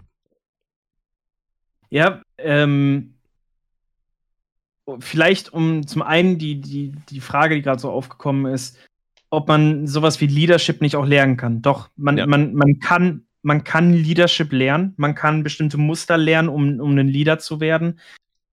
Aber es gibt tatsächlich immer noch mal einen, einen Schritt mehr. Und die, diesen Schritt mehr, den kannst du nicht lernen. Den hast du oder den hast du nicht. Und das ist einfach das, was, was du eben schon so ein bisschen beschrieben hast, so dieses, dieser letzte Wille, wenn es drauf ankommt, sich selbst nach hinten zu stellen, um den letzten Wurf zu nehmen, den letzten Schuss oder was auch immer. Das, dieses letzte Stückchen, das ist ganz, ganz schwer zu lernen. Du kannst ganz viel lernen über Kommunikationswege, wie du einen Shotcaller. Ich denke nicht, dass du das lernen kannst. Ich denke, das hängt auch von der Persönlichkeit an, ab. Wir haben ja. zum Beispiel, lass uns mal zwei Personen porträtieren. Einen, den ich kenne, ist Jonas, also Memento. Der ist jemand, der würde von innen leaden, also leading from ja. within nennt man das. Das ist sozusagen Companion-Status, wo alle auf derselben Ebene sind und man ist quasi one from the pack. So Wolfpack-Style. Und dann gibt es jemand anderes wie Wicked. Mhm. Ist ein bisschen mehr Dictatorship. Ihr spielt das, was ich euch sage. Ich bin derjenige, der sagt, für was wir spielen, wann wir spielen, auf welcher Midway wir spielen und wie wir es spielen. Mhm. My way. Ist, MJ, ist jetzt, Michael, Michael Jordan way. Ja. Ist es interessant, hast du jetzt gerade mit, mit, mit Absicht die beiden äh, gen genommen oder war das jetzt reiner Zufall? Nee, mit Absicht. Ah, okay, sehr gut. Ja, also ich gebe dir da tatsächlich recht. Ähm, das ist auch einer der Gründe, warum ich selbst so ein, so ein bisschen am, am, am Struggeln bin. Ich kenne Memento ja auch und Memento hat genau dieses, dieses Gen meiner Meinung nach auch immer gehabt. Das hat er ja auch damals in den Teams, wo er mit mir gearbeitet hat, immer wieder bewiesen. Und deswegen fand ich es so, so schade und so unverständlich, dass er solche, in Anführungsstrichen, Probleme hatte, sich, sich in der LCS damals, oder war es schon die LEC? Ich weiß es nicht. War erst LCS und dann halt LEC. Zu, zu, zu etablieren, weil er eigentlich halt dieses, dieses etwas mitbringt, was meiner Meinung nach vielen LEC-Teams gefehlt hat, auch heute noch fehlt. Also, ähm, um das ganz klar zu sagen, es gibt meiner Meinung nach Teams in der LEC, die bis heute ohne einen echten Leader spielen wo man wirklich merkt, dass denen in der, in der letzten Konsequenz einfach das letzte Stückchen fehlt. Okay, ich gebe dir noch eine ähm, Story, okay? Ich ja? werde mal noch schnell eine Story mit rein.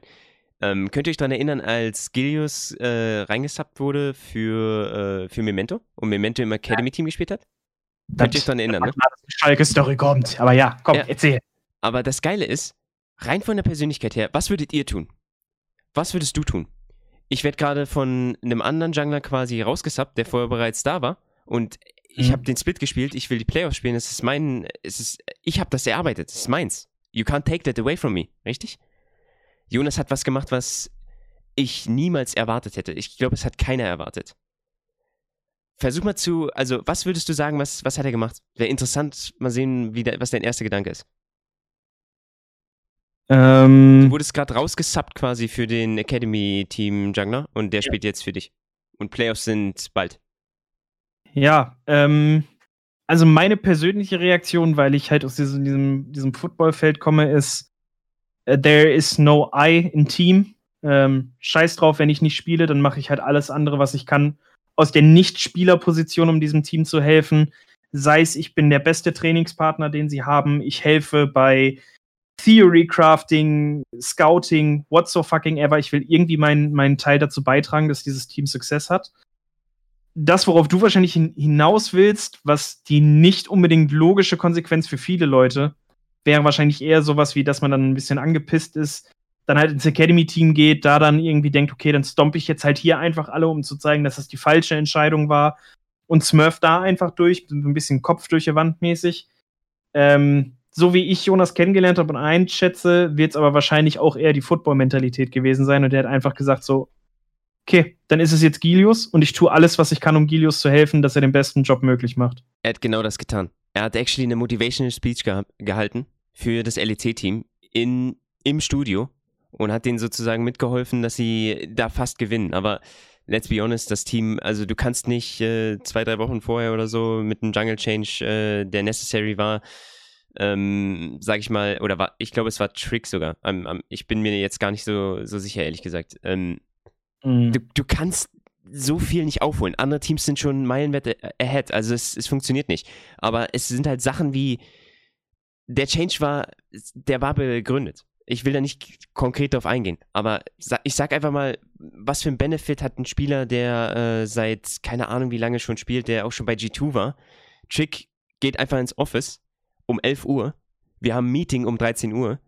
Ähm, ich komme um 10.30 Uhr oder so und um 11 Uhr kommt er halt rein und er reviewt mit Abbe Dagge die Scrims und die reden darüber, was er erwartet von Abbe Dagge, was er hier sagen soll. Oder wo er pingen soll oder wo er moven soll oder weißt du, was ich meine? Ja. Das ist der Difference. Also Difference Maker einfach. Ja. Ja, sowas ist. Wenn man solche Spiele hat, das kann schon eine, eine Menge sein. Und ich glaube auch tatsächlich, dass viele der heutigen Coaches, gerade in der LEC, die selbst vorher Spieler waren, genau aus dem Grund heute Coach sind, weil sie in dieser Hinsicht ein Stück weiter sind als andere und in der Lage sind, das Ganze so weit zu treiben, dass sie ein guter Coach sein können. Da gehört für mich zum Beispiel, ich habe ihn ja eben schon kurz angesprochen, einen, einen, einen Cast dazu. Da sind aber auch noch andere. Und ich glaube, dass das Ganze einfach so unglaublich wichtig ist. Und ich glaube, das wird auch noch wichtiger. Du hast schon gesagt, 80% Kommunikation ja. ist äh, heute so das, was so ein Spiel ausmacht. Es gibt so viele Sachen, die, also in, ich kann jetzt gerade mal aus 2016 ungefähr sagen, die damals unvorstellbar waren, die man heute macht, wo man aber einfach verstanden hat, dass das mental so einen Unterschied macht und da gibt es noch viel, was kommen kann. Das beste Beispiel für mich ist, dass Teams vor dem Spiel, nach dem Spiel, ich weiß nicht, mag unterschiedlich sein, einen, ich kenne es aus dem Football als Huddle machen. Die kommen ja. alle zusammen und schreien Köpfe sich die Lunge raus. und ist es hier Hände in der Mitte und einmal hoch, Mad Lions oder was weiß ich nicht machen. Das ich, ich, erinnere mich noch, auch auf besagter LAN mit dem Team, mit, mit, mit Caps und Kecks. Ich stehe da und ich sage, Jungs, ihr habt keine Ahnung, was ich jetzt mache, aber vertraut mir einfach, dass es euch helfen wird. Wir haben uns back, Backstage gestellt. Wir haben halt auch diesen, diesen Kreis gemacht, Köpfe zusammen. Ich so, es ist mir scheißegal, was ihr davon erhaltet. Packt die Hände in der Mitte und ich will einfach, dass ihr jetzt gleich, bevor wir da rausgehen, einfach nur auf drei allesamt Team und da rausgehen ob es einen Effekt hatte oder welchen auf die einzelnen Leute, mag man da hinstellen. Aber das sind so die Kleinigkeiten, wo wir heute mittlerweile an dem Punkt angekommen sind, zu wissen, das macht so viel aus, weil es einfach mental so eine Auswirkung hat. Wenn Spieler verstehen, was ich eben schon gesagt habe, there is no I in Team. Ja, picture this. Ich gebe dir eine andere Story, und zwar aus einem Buch auch, die psychologischen Effekte von sowas. Kennst du das Team All Blacks? Äh, Rugby Neuseeland, natürlich. Genau. Kennst du das, äh, dieses äh, Ritual, was sie haben vor jedem Game? Der Haka. Genau. Was hat das für einen Effekt? Die stellen sich quasi nach vorne, machen wie so eine Art Show. Das ist, das hängt auch mit ihrer Kultur zusammen. Ne, das ist ja. ja kommt ja aus, äh, aus dem Krieg sozusagen oder aus, äh, ja, aus deren Kultur, würde ich jetzt mal sagen. Ne? Was hat das für einen Effekt? Ja, also ähm, mir fällt gerade leider der Name von diesem Haker nicht ein, aber diese, dieser Haker, den sie da immer machen, das ist ja eigentlich ein traditionelles Kriegslied der Maori. Äh, ja. das hat eigentlich zwei, zwei Sinne. Zum einen, ähm, du möchtest den Gegner ein bisschen einschüchtern. Jo. Und das andere ist aber, du möchtest vor allem dich selbst pushen. Weil das Ganze in dir selbst, da kennst du dich jetzt besser aus, wahrscheinlich irgendwelche Endorphine oder sonst was freisetzt. äh, dass du einfach alles rauslässt, so es ist dir scheißegal, was andere denken. Du bist einfach das kräftigste Ich, was du sein kannst. Und es gibt doch jetzt vielleicht dann so ein bisschen, um, um meine neue äh, Lebenswelt damit reinzubringen, in der Geschäftswelt. Es gibt Speaking Coaches, die dir beibringen, dass du Power Poses machst, bevor ja. du äh, einen Vortrag hältst. Dann sollst du dich da hinstellen, eine Minute den hier machen, einfach um dich selbst in so eine Winner-Position zu kriegen.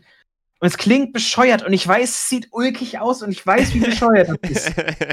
Aber es fucking funktioniert. Ja, so do it. Also man macht's dann einfach. Das Ding ist mit den Hacker, das hat auch was mit Respekt zu tun, weil quasi alle Kriege, die damals so äh, stattfunden zwischen Maori und anderen, äh, ja, wie, wie, nennt man das? Ähm, Tribes, sag ich mal. Das ist ja Tribal Leadership. Da hat auch ja. Phil Jackson was zugeschrieben. Äh, auf der einen Seite, in, das released schon Endorphine und äh, also bereitet einen darauf vor, gleich in War zu gehen. Weil dieser Rugby-Sport ist sehr physical, ne? Da sind wir uns alle einig. Da kann man sich was brechen, da kann man alles Mögliche kann da passieren, ne? Ich will da nicht mehr ins Detail gehen. So bei E-Sport ist das nicht so. Aber was kann man davon mitnehmen? Dass hier auch wieder Selbstbewusstsein alles, alles ist. Also auch nicht nur Selbstbewusstsein, sondern emotionale Gruppenintelligenz. Was bedeutet emotionale Gruppenintelligenz? Gruppendynamik. Ein Verständnis dafür, dass wenn du in einem Scrimlock bist und etwas läuft scheiße und Leute machen diese Geräusche. Oh, nee, oder oh, nicht schon wieder. Oder irgendwie sowas. Dass man dann sagt, ja. it's okay. Oder, guys, focus. We can come back. Oder we can scale. So welche Sachen. So, und dass man darüber redet, face to face, was ein Problem ist. Zum Beispiel, sagen wir, ein Team hat für drei Wochen hintereinander nur Losses.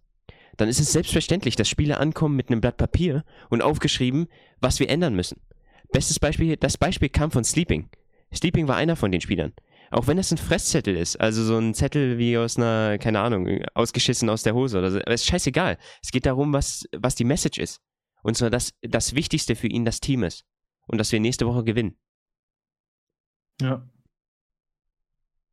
Ja, da ist definitiv super, super viel auch noch, was es noch zu lernen gibt, was vielleicht manche traditionelle Sportarten uns noch so ein bisschen vorhaben, wo wir aber schon viel von lernen und ich glaube auch viel adaptiert wird.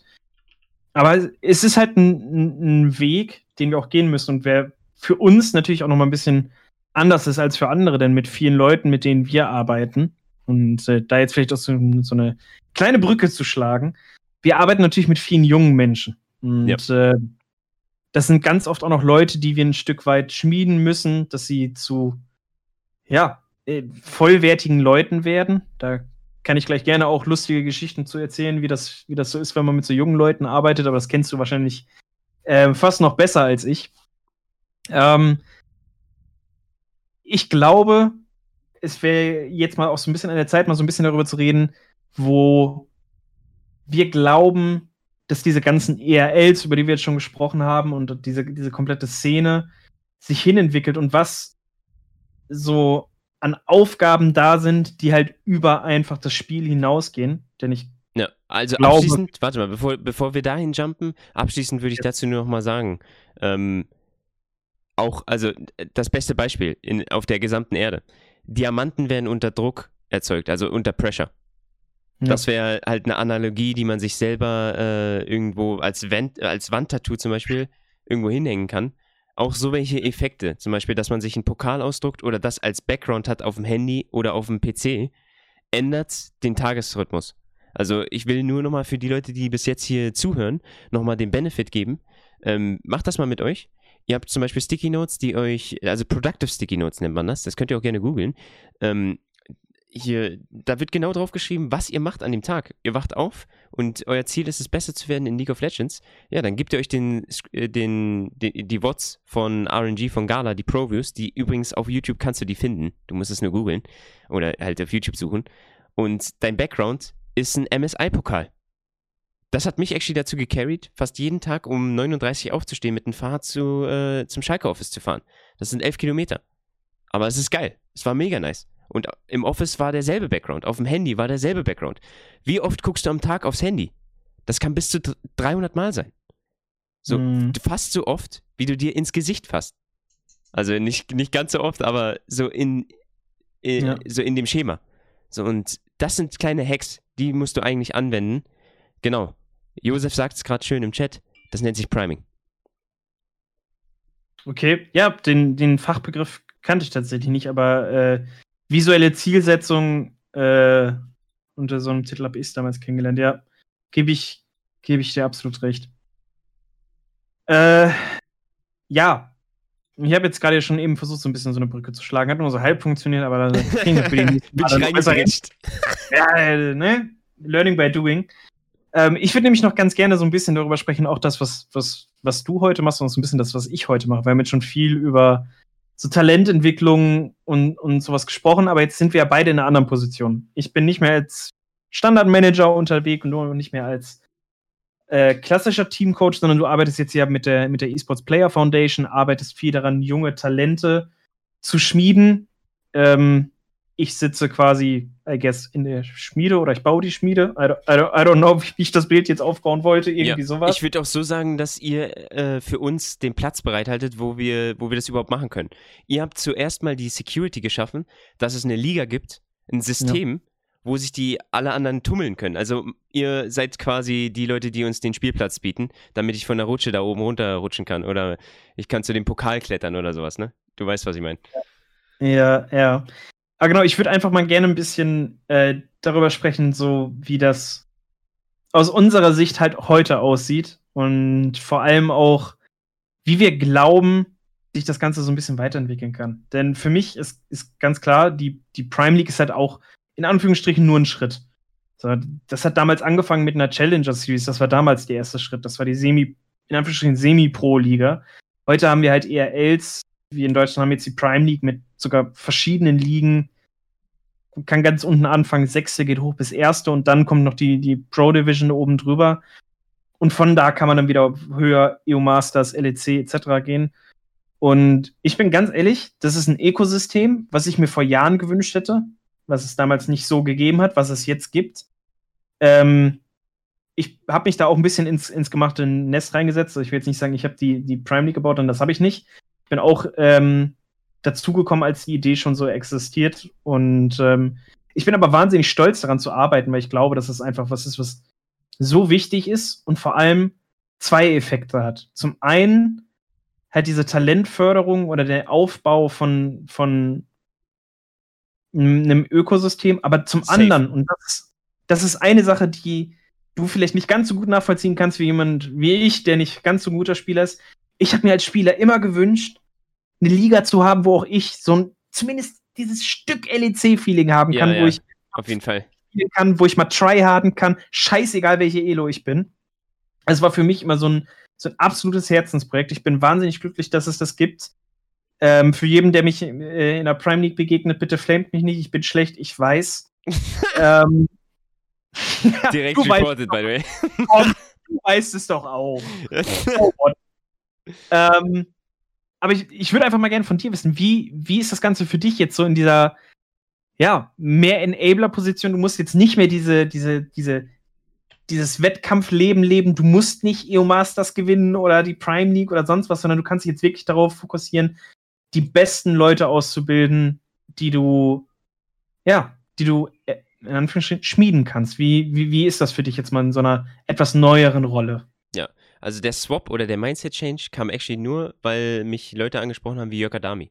Ähm, und das erste Mal, dass ich mich wirklich damit auseinandergesetzt habe, wie es ist, wenn man wenn man Elite-Förderung betreibt. Also das ist was wie was Gemeinnütziges, aber nicht falsch verstehen, ich verdiene ja damit Geld. Also ich kriege ein Grundgehalt. Das ist wie eine Teilzeitbeschäftigung, ne?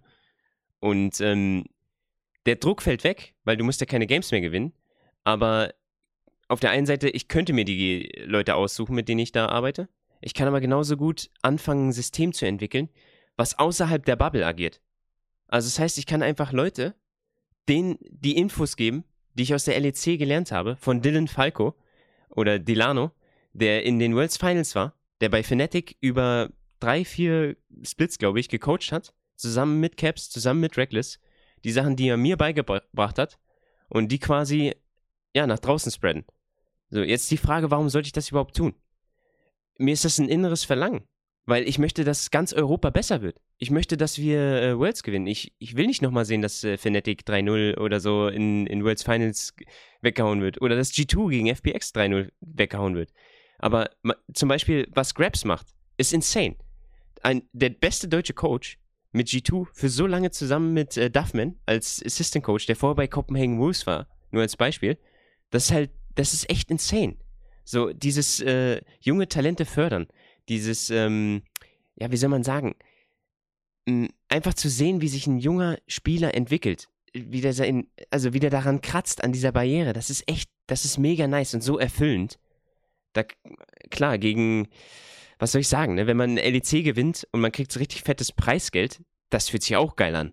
Das ist, das ist eine andere Motivation, ne? Aber am Ende des Tages muss man sich dann die Frage stellen, womit bewirke ich mehr? Wenn ich in dem System bin und da mitmische in der Bubble oder wenn ich aus der Bubble rauskomme und versuche die Bubble zu, zum Platzen zu bringen. Ja. Ja, ich glaube, da sind wir halt auch wieder an so einem Punkt angekommen, wo es genau um, um die Persönlichkeit geht. Es gibt halt die Leute, die ja, enablen, und ich glaube, da gehörst du dann ja auch mehr definitiv zu. Und es gibt halt die, die ja so ein bisschen die klassischeren Ziele haben und auch sich in die Richtung entwickeln. Was ich auch ganz klar sagen muss, das ist nicht verkehrt. Aber Marvin, Jeder, ich muss dazu sagen, be bevor du deinen Fort äh, closed, ähm, freundlich bin ich deswegen nicht. Weil was viele Spieler da verstehen müssen, ist dieser, dieses Environment in der LEC ist nicht freundlich, ist nicht forgiving. Und deswegen ja. muss man manchmal ein Arschloch sein. Ja. Okay. Ja, Verstehe ich. Ich weiß es gerade tatsächlich nicht. Habe ich gerade gesagt, dass du, dass du nett bist? Nee, ich, ich weiß nicht. Vielleicht kommt das für manche so rüber. Deswegen, ich will das nur nochmal, bevor du anfängst mit deinem Punkt, ne, das nur klarstellen. Nee, ja, also jeder, der glaubt, dass Chris ein netter Typ ist, ja auch von meiner Seite. Nee. Nee. Also wirklich, nee. So. Ähm, aber um zu meinem Punkt zu kommen. Ich glaube, das Ganze, das ist halt so vielschichtig und es gibt einfach die Leute, die wie deren das ist so wie in der Schule. Es gibt den Lehrer, der dich als Person voranbringen will, der sich für dich interessiert, da kannst du der größte Rabauke und sonst was sein, der bringt dir was bei, weil es sein Ziel ist. Und es gibt den Lehrer, der da ist, um seinen Job zu machen. So, der macht seinen Job und wenn die Schüler nichts lernen, dann lernen sie halt nichts. So what? Und ich glaube, genau das ist halt auch so im, im, im Background mit Coaches. Es gibt die, die das machen, weil es das innere Bedürfnis ist, Informationen weiterzuleiten, Leute besser zu machen, sie zu dem bestmöglichen Ich verhelfen. Und es gibt halt die, die ihren Job machen. Auch Leute, die ihren Job machen, haben absolut ihre Berechtigung und können auch super gute Coaches sein. Aber das ist halt einfach so ein, so ein, so ein Ding, zu welcher Art von Person man sich selbst zählt. Und ähm, ich glaube halt auch, dass deswegen sind wir auch, glaube ich, äh, jetzt auch zusammen hier, dass das halt so eine, so eine einzigartige Kombination ist, die zum einen du auch hast, der du wahnsinnig viel Erfahrung, Erfahrung mitbringst und diese, die komplette eSports Player Foundation tut da natürlich jetzt auch eine Menge und ich kann auch nur sagen, wir sind auch sehr, sehr froh, dass, dass ihr da seid, dass ihr das Ganze möglich macht. Und ähm, ich bin wahnsinnig gespannt darauf, was, was ihr da noch so alles raushaut. Ihr habt ja schon die ersten Talente auch jetzt in der, in der First Div und ich glaube, ihr habt jetzt auch die ersten in der Pro Div und ich bin wirklich wahnsinnig gespannt, was da noch ist. Und von denen, von denen ich weiß, dass sie da sind, da sind auch ein paar bei, wo ich noch glaube, dass da noch einiges an Potenzial drin ist und ich freue mich sehr zu sehen, wie, was ihr da noch so rauskitzeln könnt. Jo, safe. Also, ich kann noch dazu sagen, jetzt hört sich das alles so an, als würde ich den Praise so alleine nehmen, aber wir haben noch andere Leute, die dabei sind. Also Josef zum Beispiel, Blackgator, der vorher bei Evi einfach war oder bei OP Energy, also OG-Team äh, OP Energy, ähm, der äh, sehr viel mit Lilith zusammengearbeitet hat oder mit Mark, also mit, mit Kane, der jetzt bei SK spielt. Ähm, dann, wir haben auch Tassaku von ESG mit dabei, ne? Äh, die ganzen, okay, das kann ich actually, huh, ich habe es Gott sei Dank noch nicht gesagt. Das war ganz knapp, ganz knapp von einem Leak. Holy shit. Okay, gehen wir wieder einen Schritt zurück. Dann ist noch Albi da von, äh, also quasi, der gibt die Expertise, wie man Solo-Coachings macht. Weil ich komme aus einem Background, wo ähm, ich habe quasi nur Teams gecoacht. Dann ist es sehr schwer, Solo-Coachings zu machen. Diesen, diesen Schritt zu machen von Team-Coachings zurück zu Solo-Coachings das ist actually nicht so leicht. Aber wenn du jemanden hast, der nur das gemacht hat, der eine Expertise darauf hat und sich darauf spezialisiert hat, dann ist das so viel leichter. Da kann man beides kombinieren. Und dann kommt der Beste oder ein Spezialist aus dem Feld zusammen mit einem Spezialist aus dem Teamcoaching. Dann hat man quasi die perfekte Waffe. So, als nächstes, das, was, also da muss ich direkt reingrätschen, nochmal, also V2. Das, was es nicht gibt, ist ein Coach, der der Beste ist. Weil jeder lernt. Also selbst Grabs lernt. Und wichtig ist, selbst wenn du Prime League Meister bist, ah, da kommt die Season danach. Dann zählt das nicht mehr. Dann ist nur noch Next. Dann alle fangen wieder bei Null an. Und dieses Konzept, das muss man auch verstehen. Also, das heißt, es ist egal, was davor gewesen ist. Es ist quasi wie ein kompletter Reset von deinen Speicherständen, äh, falls du damals eine PS1 hattest oder PS2 oder irgendwie sowas, ne? Kennst du noch diese kleinen Karten? Das, der, das wird komplett gewiped. Es ist scheißegal, wenn du vorher 18-0 gespielt hast oder so. Du bist einfach danach wieder auf Null, so wie alle anderen. Mhm. Ja.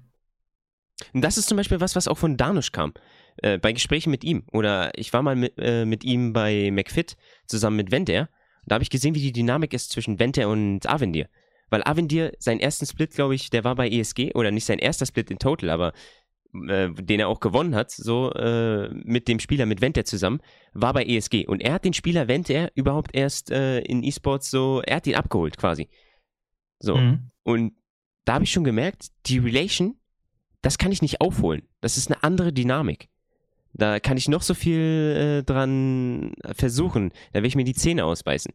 So, trotzdem heißt es ja nicht, dass ich dann aufgebe, aber äh, das werde ich trotzdem nicht erreichen. So, deswegen, das hat was mit Energy äh, hier, äh, also Energy Saving zu tun. Oder dafür gibt es ein anderes Fachwort, das fällt mir jetzt gerade nicht ein, aber für manche Coaches, die sich so, für die fühlt es sich an, als würden die da ausbrennen, wenn die so viel Arbeit machen.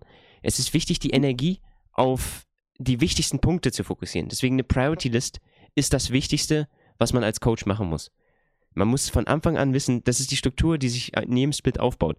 Ähm, um wieder da ein paar Themen zurückzugehen. Man fängt an mit diesen Meetings, die ich da vorhin erwähnt habe. Mit den, wer ist deine erste Geige, ne? wer ist der, der Leader, wer ist die zweite Geige und dann wer sind die Information Giver.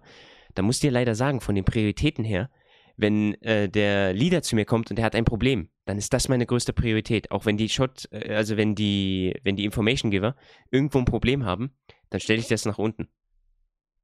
Hm. So, jetzt kommt noch ja. eine Frage rein. Der E-Sport ist eine gelebt offene Gesellschaft. Warum gibt es dann so wenig, also eigentlich keine Frauen in der LEC slash Prime? Ist das nicht ein gelebter Widerspruch? Ähm, soll, soll ich zuerst oder willst du zuerst? Schieß mal los. Ich habe jetzt schon so viel gelabert, ich will nicht komplett lossammeln so die ganze Zeit. Ähm, ich glaube tatsächlich nicht, dass der E-Sports eine gelebt offene Gesellschaft ist. Ich glaube, wir sind eine theoretisch offene Gesellschaft. Ähm, wir haben das ja auch gerade eben schon mal gesagt, es funktioniert einfach auch in der Pro-Szene zu viel über Vitamin B. Ja. Das Ganze ist ein, ist ein Ökosystem, was in sich funktioniert. Es kommen immer mal neue Leute rein. Aber ich würde nicht sagen, dass es gelebt offen ist. Also ich meine, ich kann da jetzt mal aus, wahrscheinlich für uns beide so ein bisschen sprechen. Ich war ganz kurz äh, in der LCS mit einem Team zweimal und ich bin nie wieder reingekommen. Ja. Ähm, nicht, auch nicht nochmal die Chance gehabt. Ähm, das war dann vorbei. Punkt aus Ende. Zack, muss man, muss man mit leben. Und ich glaube, das ist für ganz viele so. Also ohne Vitamin B ist es nicht möglich, wirklich in die, in die richtige Pro-Szene reinzukommen, außer du schaffst es, irgendwie einen Eindruck zu hinterlassen, der komplett außerhalb von allem ist. Also, wenn du irgendwie so ein Caps bist oder, oder, oder irgendwie sowas, dann kannst du das auch so schaffen aber gelebt offen, nein. Ähm, Frauen im E-Sports oder gerade auch jetzt äh, LEC und Prime League ist, glaube ich, nochmal ein ganz, ganz anderes Thema. Wir versuchen, glaube ich, schon viel und es gibt viele Gedanken darüber, wie man das Ganze angehen kann, aber das ist noch weit und ich meine wirklich weit davon entfernt, dass wir dort auf einem Level sind, dass wir sagen können, dass das Ganze offen ist. Rein theoretisch gesehen kann zu jedem Zeitpunkt auch eine Frau gut genug sein, um in die LEC und in die Prime League zu kommen. Aber der Zeitpunkt ist noch nicht. Wir, wir haben, ich will jetzt nichts Falsches sagen, aber ich meine, wir hatten jetzt gerade die erste Spielerin in der First Div, ja. ähm, der Prime League. Ich will nicht sagen, es ist weniger darüber geredet worden, als man sollte. Ähm, eigentlich bin ich der Meinung, das Beste wäre, wenn man gar nicht drüber reden muss, sondern wenn es eine Selbstverständlichkeit ist. Aber das ist es leider einfach noch nicht. Das ist noch ein weiter Weg, den wir gehen müssen. Und ähm, ja, deswegen, ich habe so zwei Antworten. Eine offene Gesellschaft ist es noch nicht. Hier wird Und, schon gefragt, wer? Wer genau? Also, um es mal konkret zu sagen. Wer die, wer die Spielerin genau, war. wer die Spielerin war. Boah, ja, guck, seht ihr, da habt ihr mich. Ich, ich müsste es jetzt tatsächlich selbst nachgucken, wie der Sumner-Name ist. Ich weiß Ich es muss aber sagen, falls ihr euch daran erinnert, in NA war es ja so, dass wir ein Fresh, eine, Fresh, Fresh-Spielerin namens Remilia hatten, die mit Freeze auf der Botlane bei 100, nee, nicht 100 Chiefs, äh, Banditos, also von, von Monte Cristo das Team. Da war sie ja dabei. Ja, Renegades. Genau. Relegates, genau. okay. Aber da kam noch. Der Erste, der, der die Namen schon kennt. Der gute hat sie gerade schon reingepostet. Perfekt. Ja, mega. Signer, genau. Meister. So, das Ding ist, ähm, ich muss dazu sagen, ich finde, äh, ich habe es in Giants Gaming House gut gesehen, weil da waren CSGO-Spielerinnen und äh, die sind ultra professionell gewesen. Ähm, mhm. Bei denen ist es so, dass es eine Liga gibt. Also es gibt ein System, wo sie sich, die ihnen Job Security gibt und wo sie quasi ihren Skill auch showcasen können. Wenn man kein Ecosystem hat, und bei League gibt es keine, keine regelmäßigen Ligen. Es ist immer noch das alte System wie bei uns damals 2013 oder 2014, an die sich vielleicht manche erinnern können. Du reist von Event zu Event und du musst dich dafür qualifizieren. Das heißt, jedes Mal, wenn du offline kommst, dann bist du schon ein Gewinner. So, dann ist aber auch der nächste Step, dass du das Ding nach Hause holst. Mhm. So, was passiert, wenn du Last Place bist, aber du bist auf dem Offline? Du fährst zu dem Offline, du bezahlst dein Ticket für, die, für den Zug, du bezahlst dein Hotel, du bist Last Place und kriegst kein Preisgeld. Du hast actually Minus gemacht. Aber hey, geile Erfahrung, richtig? ja. Ja, da, da, da, haben wir noch wirklich einen, einen, einen, weiten Weg zu gehen. Aber ich glaube auch tatsächlich, dass das jetzt nicht nur in so Bereichen wie ähm, Frauen im E-Sports ist. Ich glaube, das ist mit ganz anderen Themen auch so. Also ich glaube, E-Sports ist noch nicht so weit, wie wir, wie wir sein sollten ja. als komplette Community, um uns auch komplexeren Themen überzuöffnen. Also, ich bin auch ganz ehrlich, auch in meinem Job, ich habe leider ziemlich oft die Problematik, ich meine, zu meinem Team gehört auch zum Beispiel eine Casterin. Ich bin ganz ehrlich, ich habe viele Erlebnisse, wo ich wirklich den Kopf schütteln muss und sagen muss, wie kann das sein, dass es ihr teilweise so schwer gemacht wird? Ja. Genauso, auch an obwohl, dieser Stelle. Obwohl ich da sagen muss, die, äh, die Preparation und das alles, ne, das ist fucking, das ist, das ist insane. Auf dem Level, was ich da sehe, ist so wie das, was die LPL-Caster machen. Weil manche Builds zum Beispiel zeigt ja on Stream genau, was er macht für LPL-Casts, wie er sich vorbereitet. Das Document, ja. was er alles reinschreibt, ähm, was für eine Storyline er vorher quasi aufschreibt und sowas, ne? Weil du musst ja auch auf dem Broadcast zum Beispiel Lücken füllen. Sagen wir, du hast eine Pause. Sagen wir, da es kommt eine unerwartete 1 Stunden Pause oder ein Chrono-Break. Was machst du? Du hast nichts prepared. Ja, ja dann, natürlich kannst du da nichts sagen. Aber was ist genau dann mit den Leuten, die dann sich da vorher zwei Stunden hingesetzt haben oder so einen Doc gemacht haben, mit allen Informationen, die sie darüber finden können? Ja, die können dir eine verdammte Geschichte erzählen. Wie geil ist das denn? Ja. Ja, und unterschreibe ich sofort. Die Arbeit ist absolut insane und ich bin auch echt unglücklich damit. In der Hinsicht kann ich nur sagen, zumindest aus meiner Sicht, ähm, so scheiße es klingt, aber zumindest in Europa würde ich fast sagen, du hast einfach Glück, wenn du im E-Sport sein willst, wenn du äh, ein weißer Mann bist. Es, ist, es klingt scheiße. Ich, ich hasse mich, dass ich diese Sache so sagen muss, aber ich habe das Gefühl, dass das eine der Sachen ist, die dir nicht zwangsläufig hilft, aber sie legt dir keine Steine in den Weg. Hier kommt, eine, hier kommt eine richtig gute Frage gerade von Bierbauch und Glatze. Ähm, wie viele Frauen sind denn ungefähr in den Top 50? Hier, hier ist das Ding. Ich kenne nur zwei Spielerinnen, die wirklich auf einem hohen Level gespielt haben. Eine ist Shafu und die andere ist Kiana. Ansonsten fällt mir keine ein. Aber wenn ich jetzt gerade auf die Top 50 gucke, oh boy, da ist Canyon. Oh shit. Ansonsten ist da leider keine Frau dabei. Mhm. Ja, ist definitiv was, wo wir noch, noch viel Arbeit zu tun haben und wo ich auch glaube, dass wahrscheinlich auch gerade wir beide noch ähm, einiges zu tun haben. Und äh, da, ich kann nur hoffen, da tut sich noch einiges, denn äh, das sagen wahrscheinlich viele Leute einfach so, aber mich, mich stört es halt wirklich, was für eine Bubble wir leben, wo wir oft eigentlich so tun, wir sind eine offene Gesellschaft und oh, E-Sports, hier können alle mitmachen und hast du nicht gesehen, aber so wirklich leben tun wir es noch nicht oder es tun nur wenige und wir, wir arbeiten daran und es ist ein, ein Work in Progress. Es ist nichts anderes. Es ist ein Work in Progress. Ja, ich würde nicht so easy äh, das abstempeln und sagen, dass halt, äh, dass sich das ganz leicht erklären lässt, dass halt rein sportlich gesehen oder vom Können her reicht es nicht bei den Frauen, weil das ist nicht wahr. Äh, wir müssen von, äh, haben wir davor nochmal kurz gesagt, ich reiß den Kontext ganz kurz an. Wir haben seit 2016 ein schönes Ökosystem. Ähm, alle Teams, die auf LEC-Level spielen oder auf ERL-Level, haben eine Liga, in der sie ihren Skill showcasen können und konst konstant verbessern können. Das haben Frauen nicht. Frauen sind immer noch in 2016, wo sie von zu Event zu Event spielen, zum Beispiel die Paris Games Week oder irgendein Event, was offline ist, was über einen Turnierbaum funktioniert. Und da ist das System so, du fliegst früh raus, okay, back to Scrims, back to Solo Queue, ja, in vier, fünf Monaten gibt es das nächste Event. Wenn du äh, zu Gambit gehörst oder Moskau 5, dann wirst du wahrscheinlich eins von den Teams sein, was bis nach ganz vorne spielt und Head-on-Head gegen Koreaner spielen kann. So, das ist aber eine Prozentchance von 0,00, was weiß ich nicht. Mhm. Das ist halt einfach nicht mehr reproduzierbar. Ja.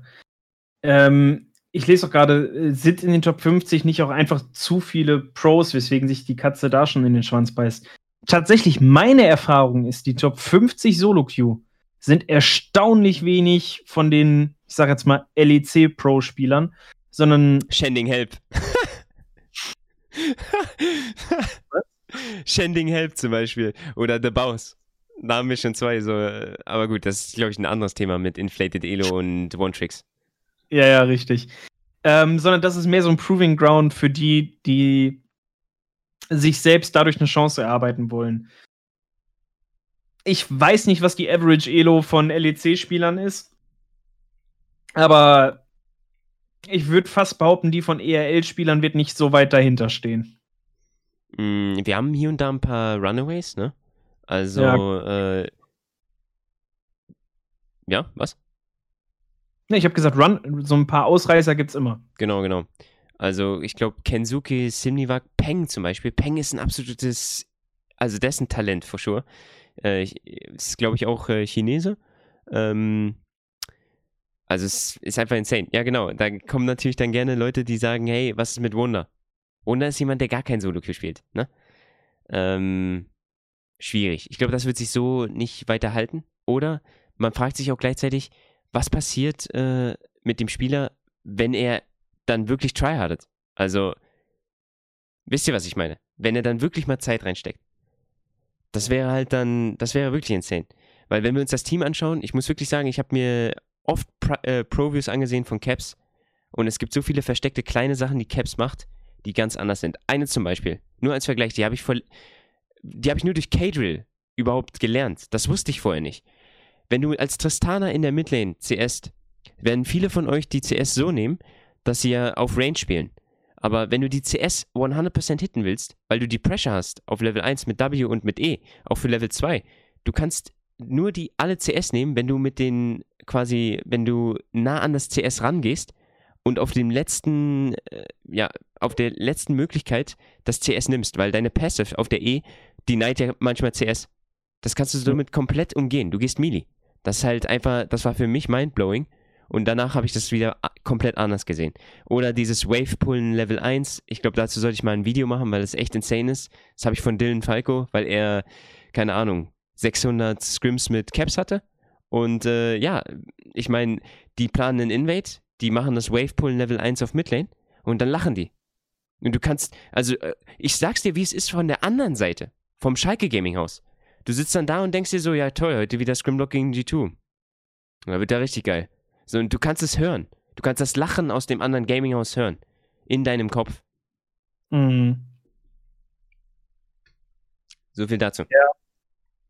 Ja, absolut. Gut, ich glaube, so, so Scrim-Blöcke gegen G2, ich hatte damals Scrim-Blöcke gegen CLG, EU und äh, Moskau 5, wo ich so ein Gefühl nachvollziehen kann. Das Ja. ist nochmal ein, ein ganz, ganz, ganz schwieriges eigenes Thema, ja. ja. Ja. Bin ich aber definitiv bei dir. So, zum Beispiel nochmal eine lustige Anekdote. Ähm, wir hatten einen Scrimlock gegen äh, Rogue. Und Rogue wollte unbedingt Level 1 trainieren und hat halt drei Games in Folge Level 1 into Can also into Remake, into äh, ja, denselben Level 1 wieder. Und immer wieder. So run it back. Und nach dem dritten Game geht man halt hin und dann kommt die Frage, hey, wenn ihr das nochmal macht, dann würden wir halt hier canceln. Weil es macht ja, es ist ja Wasted Practice für uns. So, Mhm. und da ist halt Common Courtesy, dass man da halt nicht reinscheißt oder da halt nicht den Dick-Move macht und sagt, okay, dann rennen wir jetzt runter danach oder okay, ähm, ja, also wir spielen da nicht richtig oder sowas, ne? Weil die Spieler, die, die wollen das ja actually dann on stage machen.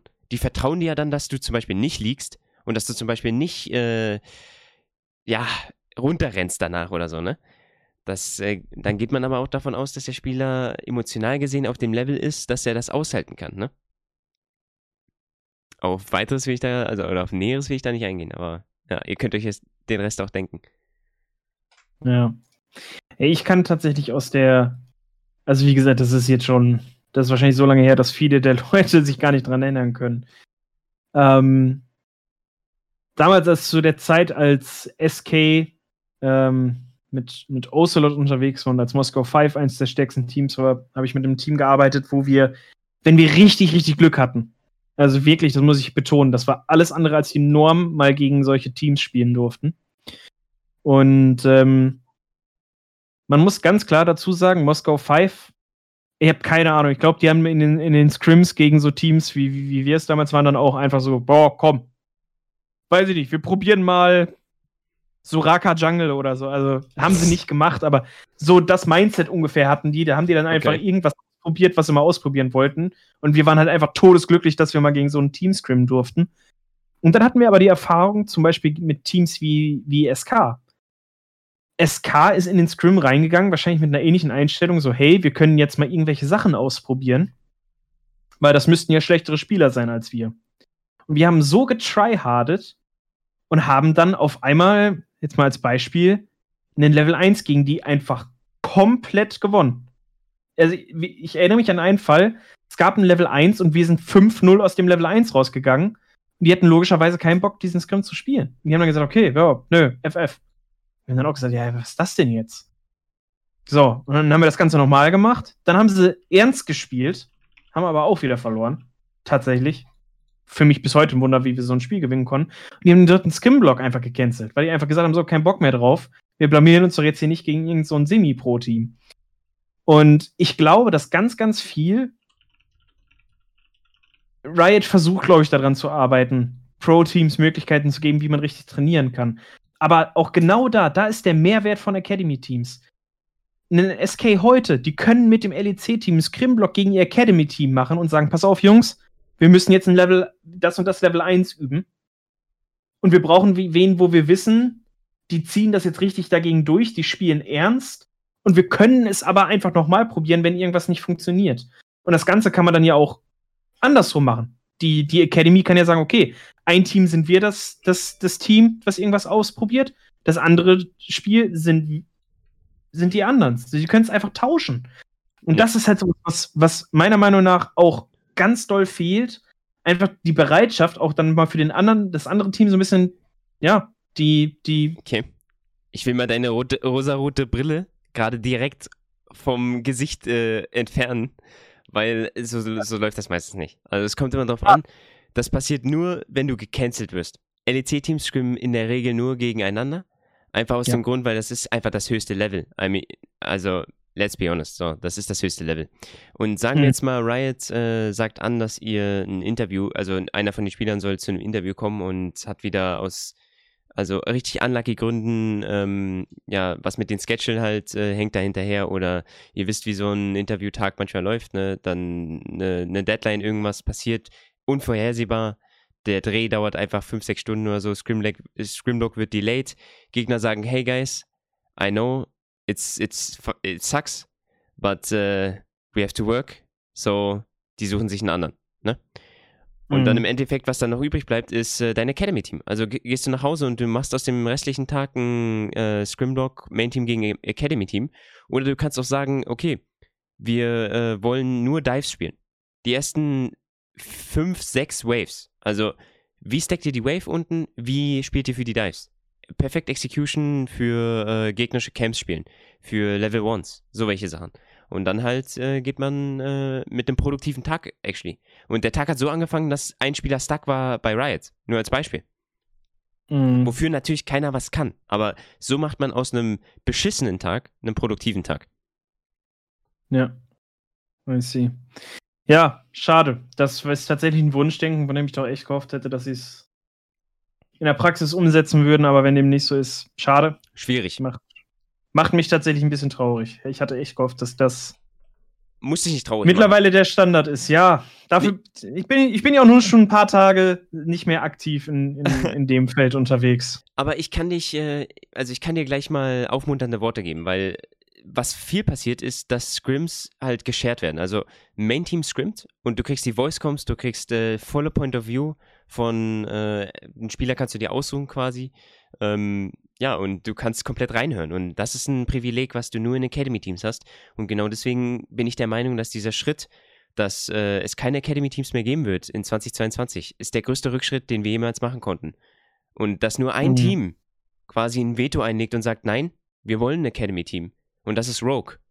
Das zeigt einfach, wie far ahead diese Organisation ist. Von allen anderen. Hm. Ja, schade. Schade. Das, das ist tatsächlich das Einzige, was ich dazu jetzt gerade sagen kann. Ähm, an der Stelle, jetzt mal einfach meine Frage an dich. Wir sind jetzt knapp 90 Minuten drinne. Jo. Sollen wir für den, für den, für den ersten, für den ersten einzig wahren Podcast, den wir beide zusammen gemacht haben, hier den Schlussstrich ziehen und vielleicht noch ein bisschen QA oder sowas mit, mit, äh, mit dem Chat machen, falls da noch Fragen sind? Weil sonst habe ich echt äh, die Befürchtung, dass sich niemand das so lange anhören kann, wie wir uns Sachen erzählen könnten. Denn Ja. wir beide sprechen ja schon ziemlich viel über solche Sachen. Und ich habe gerade schon wieder so viele neue Sachen erfahren. Holy moly, ich glaube, wir könnten Tage sprechen. Ich glaube, wir lassen das mit den Tagen sprechen, sondern wir machen einfach eine zweite Episode. Und das Geile wäre ja, wir können ja sogar noch Gäste einladen. Ich hätte da zum Beispiel direkt eine Idee. Hm. Wie sieht's aus mit einem Content Lars von Schalke? Wäre auch eine coole Idee. Aus der Sicht von einem Content Creator oder Content Manager aus einem LEC-Team. Wäre doch auch interessant für manche. Da wäre ich definitiv nicht abgeneigt, ja. Ja, cool. Gut, also dann machen wir das so. Ich finde es erstmal geil. Ich fand den Vibe geil, auch die Energie bis hierhin und die Fragen. Ich fand es insane, dass du was vorbereitet hast. Ich kam hier hin mit leeren Händen, man kennt es, ne? ähm, wie immer. Und Marvin einfach, ja, ich habe hier ein Skript, ich habe hier das und einen Titel habe ich noch nicht, aber Intro habe ich auch schon. Also komplett Produ Product Manager einfach, schon wieder CEO. Ja, oder, oder komm, wo- wollen wir noch, wollen wir noch zum Abschluss zwei, drei Fun- Fun-Fragen durchballern? Dann, dann Jo. machen wir hier noch ein richtig schönes Ende. Okay. Also, Lieblingsquote hatten wir ja tatsächlich schon. Aber, Chris, was oder welches Team in komplett League of Legends, wir, Profi-Welt jetzt mal vielleicht abgesehen von deinen eigenen Teams, war das wieder ein bisschen parteiisch. Vom Spielstil her, war denn dein Patronus-Zauber? äh, GE Tigers und Rocks Tigers. Warum? Die waren, deren Kryptonit war es, in Finals zu spielen. Und die waren quasi auf demselben Level, ich habe es selber so erfahren. Ich wurde Reverse Sweep von Huma, ähm, die wurden Reverse Sweep von Faker. Die haben Final quasi fast gewonnen mit, also so wie die reingegangen sind im ersten Game, danach direkt drei in Folge verloren. Äh, das Back-to-Back.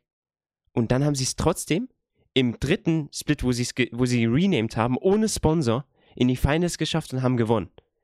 Und du siehst dann, also vielleicht können sich noch ein paar Leute von euch daran erinnern, Kuro hat geweint on stage und dieses Team war einfach nur mit Prey, mit Gorilla, mit, mit allen Membern, die da drin waren, mit Smap. Das waren die besten Spieler, die in Korea waren und die hatten keine Sponsoren. Ihr könnt euch vorstellen, was die verdient haben, wie die Salary aussah. Warum willst du für ein Team spielen?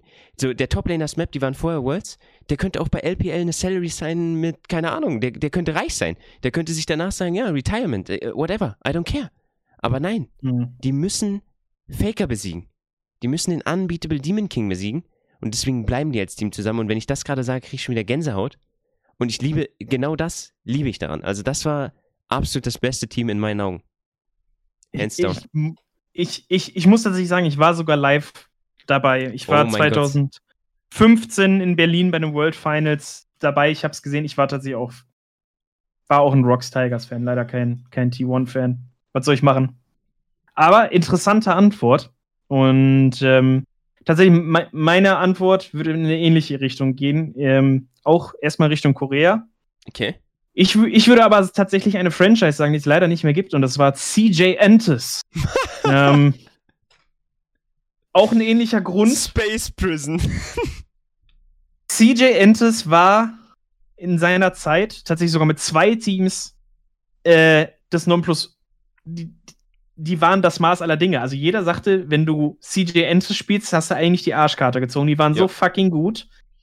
Und jedes Mal möchte ich fast behaupten, wenn es drauf ankam, nö, hat einfach nicht gereicht. Also ich, Jo. ich glaube, sie haben ein oder zweimal die LCK damals gewinnen können, aber Worlds kurz davor. Ja, da hat sich Ähm, sogar ein IEMs entwickelt. Kurz davor, ja. Ja.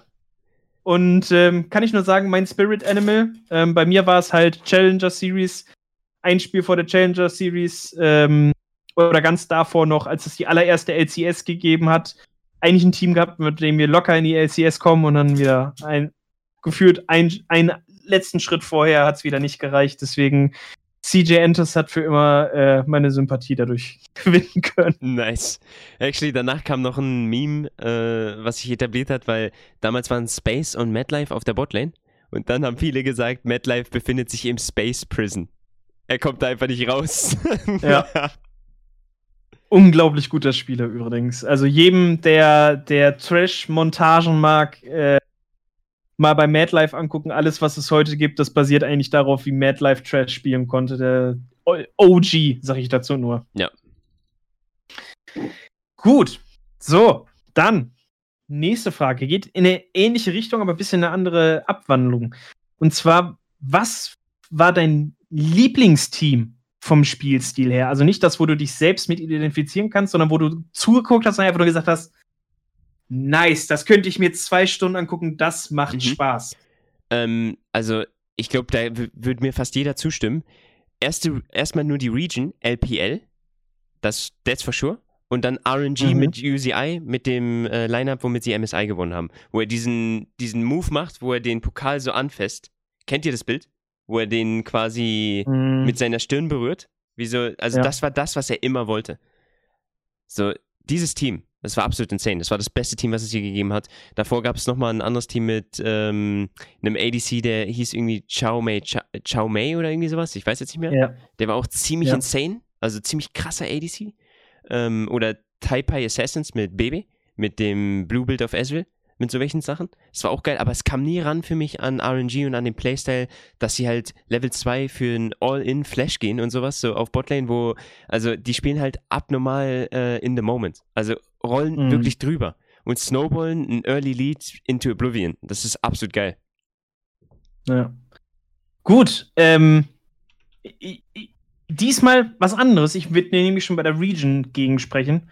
Meins ist nämlich das 2014er und das ist wichtig. Roster von Samsung Galaxy White. Oh mein Gott. Ma du und meiner Darius, Meinung nach die besten Freunde. It's actually true. Er hat eine Jacke von, äh, von Samsung. Oh, das ist sick. Ähm, meiner Meinung nach das Team, was so nah dran war wie noch nie und seitdem auch nie wieder ein Team war, League of Legends perfekt spielen zu können. Ähm, die Weltmeisterschaft, die die da abgefeiert haben, war für mich ein Segen zuzuschauen. Dieses, also dieses Team war meiner Meinung nach einfach so unglaublich gut. Es hat so viel Spaß gemacht. Ähm, und äh, das war auch noch zu einer Zeit, das war ein Jahr vor dem großen Exodus aus Korea. Da, das war meiner Meinung nach eine der stärksten LECs, die es gab. Und allein die Spielernamen. Also da geht mir das Herz auf. Martha, einer meiner absoluten Lieblingsspieler jemals. Super ja. sympathischer Typ, super Spieler. Ähm, Looper, der, ich glaube, einen Monat vor, vor dem Worlds auf einmal so, ja, komm, du spielst jetzt, der Toplaner macht jetzt Coach und dann rocken wir das Ding. Einfach durchgezogen, so geil. Für mich ab, also das war für mich Peak League of Legends. Ja. Er muss dir, muss dir recht geben, da hast du einen guten Punkt. Hast du wirklich einen guten Punkt. Ja. Für alle anderen ADCs halt vielleicht Huan Feng, von äh, Suning, ja. der halt dann einfach den Move macht, dass er äh, die ein oder anderen Frauengeschichten am Laufen hatte äh, hier und äh, Worlds Finals erreicht hat. Ja, vielleicht ist es ein Goal für andere Leute so, aber ich muss dir ja völlig recht geben. Also wenn man auf Performance nur guckt und so, das war jetzt nur ein Joke, okay, musste auch kommen, glaube ich. Nein, aber rein von Performance, nicer Punkt. Das Team for sure. Und du hast viele Leute, die da mitziehen würden. Zum Beispiel einer davon, Darius. Ja, sollte ich mit ihm äh, mal über äh, die guten alten Samsung-Tage sprechen. War, ja. war eine schöne Zeit. Gut, aber dann vielleicht auch noch um zwei Punkte, jetzt so ein bisschen, um von League of Legends wegzukommen, oder zwei Fragen. Und zwar, jetzt, jetzt es richtig deep, Leute. Macht euch bereit, denn jetzt äh, geht es in die, in die lebenswichtigen Themen. Chris, welchen, welchen Advice, welchen Lebensadvice hättest du dir gerne heute deinem Ich vor fünf Jahren gegeben? Okay, den größten Advice, den ich mir gegeben hätte, wäre, waste keine Zeit bei Leuten, bei denen es sich nicht lohnt. Also die Energie steckt die in, die, in deine, in das, was dir am meisten äh, Freude bereitet. Zum Beispiel, ich hatte ähm, Gedanken daran verschwendet, äh, ob ich nicht ähm, ja, studieren gehe, weil das meine Mutter glücklich macht oder meine Familie, ähm, aber nicht mich. Dann hatte mhm. ich äh, dazwischen halt äh, eine gewisse Erwartung davon, äh, ja, quasi, ich habe äh, einen Job ausgeführt durch eine wie nennt sich das nochmal? So eine, so eine, oh, wie, jetzt fehlt mir das Wort. Also es ist ja Zeitarbeit? Ja, genau, das ist Zeitarbeit. Also quasi, dass man ähm, seine Zeit tauscht nur für das Gehalt, ne? Um halt mhm. to pay the bills. Dann dachte ich lange Zeit darüber, das ist halt einfach nur useless. Das ist actually Trashwork, was ich hier machen muss. Ich musste, also hands down, ich kann ja deine Geschichte erzählen. Ähm, ich saß da in einem Raum und habe Geschenke gewickelt, also Geschenke zusammengepackt. Und da kamen halt Leute vorbei und haben gelacht und meinten so, na, Herr Bürger, läuft's gut? Wie, lau wie läuft's mit den Geschenken? Und haben gelacht. Ich dachte, ich wäre ein Loser. Ich dachte wirklich, mhm. dass, also ich habe Abitur und ja, ich bin ein Loser. So, ja. und dann irgendwann habe ich, hat's Klick gemacht, so. Dann, äh, ich habe mehr Games angeguckt, ich habe mir überlegt, was kann ich machen. Ich habe mir einen Zettel genommen und mir Pro und Contra aufgeschrieben und wurde mir erstmal bewusst, was sind meine Stärken und meine Schwächen. Und danach, dann ging's los. Dann hatte ich ein Ziel. Dann habe ich das Priming angewendet, was ich mir durchgelesen habe durch ein Buch. Ähm, und dann habe ich gemerkt, dass alles, was ich da gemacht habe in der Zeitarbeitsfirma, mir actually geholfen hat. Weil dadurch musste ich morgens um, um 7 Uhr aufstehen. Dadurch hatte ich einen Rhythmus. Mhm. Das, was viele nicht machen. Und das hat mir geholfen. Und dann habe ich Positives gefunden aus dem, was ich vorher gehasst habe. Deswegen ja. mein größter Advice an mich oder auch für viele, die jünger sind, finde das, was dich, was dich, was dir einen Drive gibt, wo du direkt, also wo du, sagen wir, du hast eine Stadt, die du damit ziehen kannst. So kraftvoll ist dieses Verlangen danach. Finde das mhm. und dann lebe das. Jeden Tag. Ja. Ja, finde ich, finde ich sehr, sehr gut. Kann ich auch selbst nach. Sehr gut nachfühlen. Ähm, Warte mal, da fragt jetzt gerade noch einer, was für ein Buch du gelesen hast. Ich hole das mal schnell. Ja. Gönn dir. Ähm, gucken. Na, er scheint sogar da nah zu haben. Also ich kann dem übrigens für alle Zuhörer nur absolut zustimmen. Er hält es gerade hoch das perfekte Mindset. Chris, von wem ist es denn? Von Brad Stuhlberg und Steve Magnus. Das gibt es auch in Englisch. Ich würde immer empfehlen, das äh, auf, also in Original-Language äh, zu lesen. Ne? Ich habe es mir in mhm. Deutsch geholt, weil ich damals nicht so gut Englisch konnte und ich wollte es wirklich verstehen. Und es hat sich super gelohnt. Also ich habe es mittlerweile schon das zweite Mal gelesen, weil ab, ab einem gewissen Punkt kommst du im Leben immer an eine Wand und dann denkst du so, wofür mache ich den, den ganzen Bums? Ich muss dir ehrlich sagen, das war, nachdem ich bei Schalke leider nicht weitergemacht habe, ne? Und es war halt alles mhm. ziemlich unglücklich wegen Corona und so, ne? Und dann fragt man sich halt, warum eigentlich? Ah, okay. Mehr ja. will ich da gar nicht drauf eingehen, das, das passt schon. Ja. Ja, ich äh, gehe tatsächlich ein bisschen klischeemäßig. Ich glaube, es ist ähm, so ein bisschen angelehnt aus einem Zitat an Rocky. Und äh, das ist tatsächlich so, so, so simpel es ist. Ähm, es ist scheißegal, wie oft du hinfällst, solange du danach wieder aufstehst. Ähm, klingt sehr kitschig, aber ist meiner Meinung nach eigentlich eine der allerwichtigsten Sachen, denn ähm, auch ich in meinem Leben, ich habe oft irgendwelche Sachen dann nicht geschafft. Es hat nicht gereicht für die LEC, es hat nicht gereicht für dies, das oder sonst was. Und ich habe auch oft gedacht, so, hey, scheiße, du scheinst es einfach nicht drauf zu haben, nicht zu schaffen. Nö, einfach immer weitermachen und wenn man es wirklich will und durchzieht, dann, dann schafft man eigentlich fast alles in seinem ja. Leben, was man sich vornimmt. Das ist da definitiv äh, meine Sache. Wo wir auch wieder beim Selbstbewusstsein sind. Ne? Das hat was mit ja. Arroganz zu tun, dass man sagt, nee, bei mir nicht. Ich mache so lange weiter, bis ich das schaffe. No matter what. Kein Plan B. Absolut. Und ich glaube, das ist jetzt gerade auch tatsächlich der perfekte Zeitpunkt, weil jetzt klingen wir nochmal richtig wie ein Live-Coach, wie so ein richtiger, wie so ein richtiger Live-Coach, so auf YouTube und sonst wo. Das ist ein guter Zeitpunkt, um für uns äh, dann an dieser Stelle den Podcast zu beenden. Ich bedanke mich bei allen, die zuhören. Mir hat es unglaublich viel Spaß gemacht. Ich äh, freue mich schon auf das nächste Mal. Ähm, wie gesagt, wenn ihr Fehler findet, dürft ihr sie gerne behalten. Habe ich überhaupt nichts gegen. ich finde es geil. Äh, Fehler müssen kommen. weil sonst wird man nicht besser. Ja. Und ich will jetzt einfach sagen, Chris, das, das letzte Wort, das, das finale Goodbye für heute, das würde ich jetzt einfach mal dir überlassen. Ja, also wie du schon gesagt hast, ne, ich danke euch allen. Wenn ihr Fragen dazu habt, ne, stellt die auf Twitter oder stellt die hier. Wichtig ist, ihr geht auf Twitter bei @preg auf seinen YouTube-Channel, da wird es wahrscheinlich gepublished. Ich werde mal gucken, ob ich da äh, das äh, Twitch-Wort hier, ob ich das publische oder ob wir danach hingehen, einen Weg rausfinden, wie wir das auf Spotify draufballern, damit sich das auch Leute auf, äh, zum Beispiel auf dem Arbeitsweg anhören oder beim Laufen oder im Auto oder ich weiß nicht, wo ihr überall Spotify anmacht, in der Dusche oder so, ne? Könnt ihr auch machen. Ähm, ja, müssen wir gucken. Irgendwie einen Weg wird es ja bestimmt geben, wie wir das äh, auf Spotify noch publishen können. Ansonsten halt, das wird nicht die erste Episode sein, das wird nochmal weitergehen, denke ich. Und äh, bleibt gespannt. Lasst uns auch mal Feedback da, ne? Wenn irgendwas blöd war oder so, lasst uns das wissen, weil wir wollen besser werden. Geil.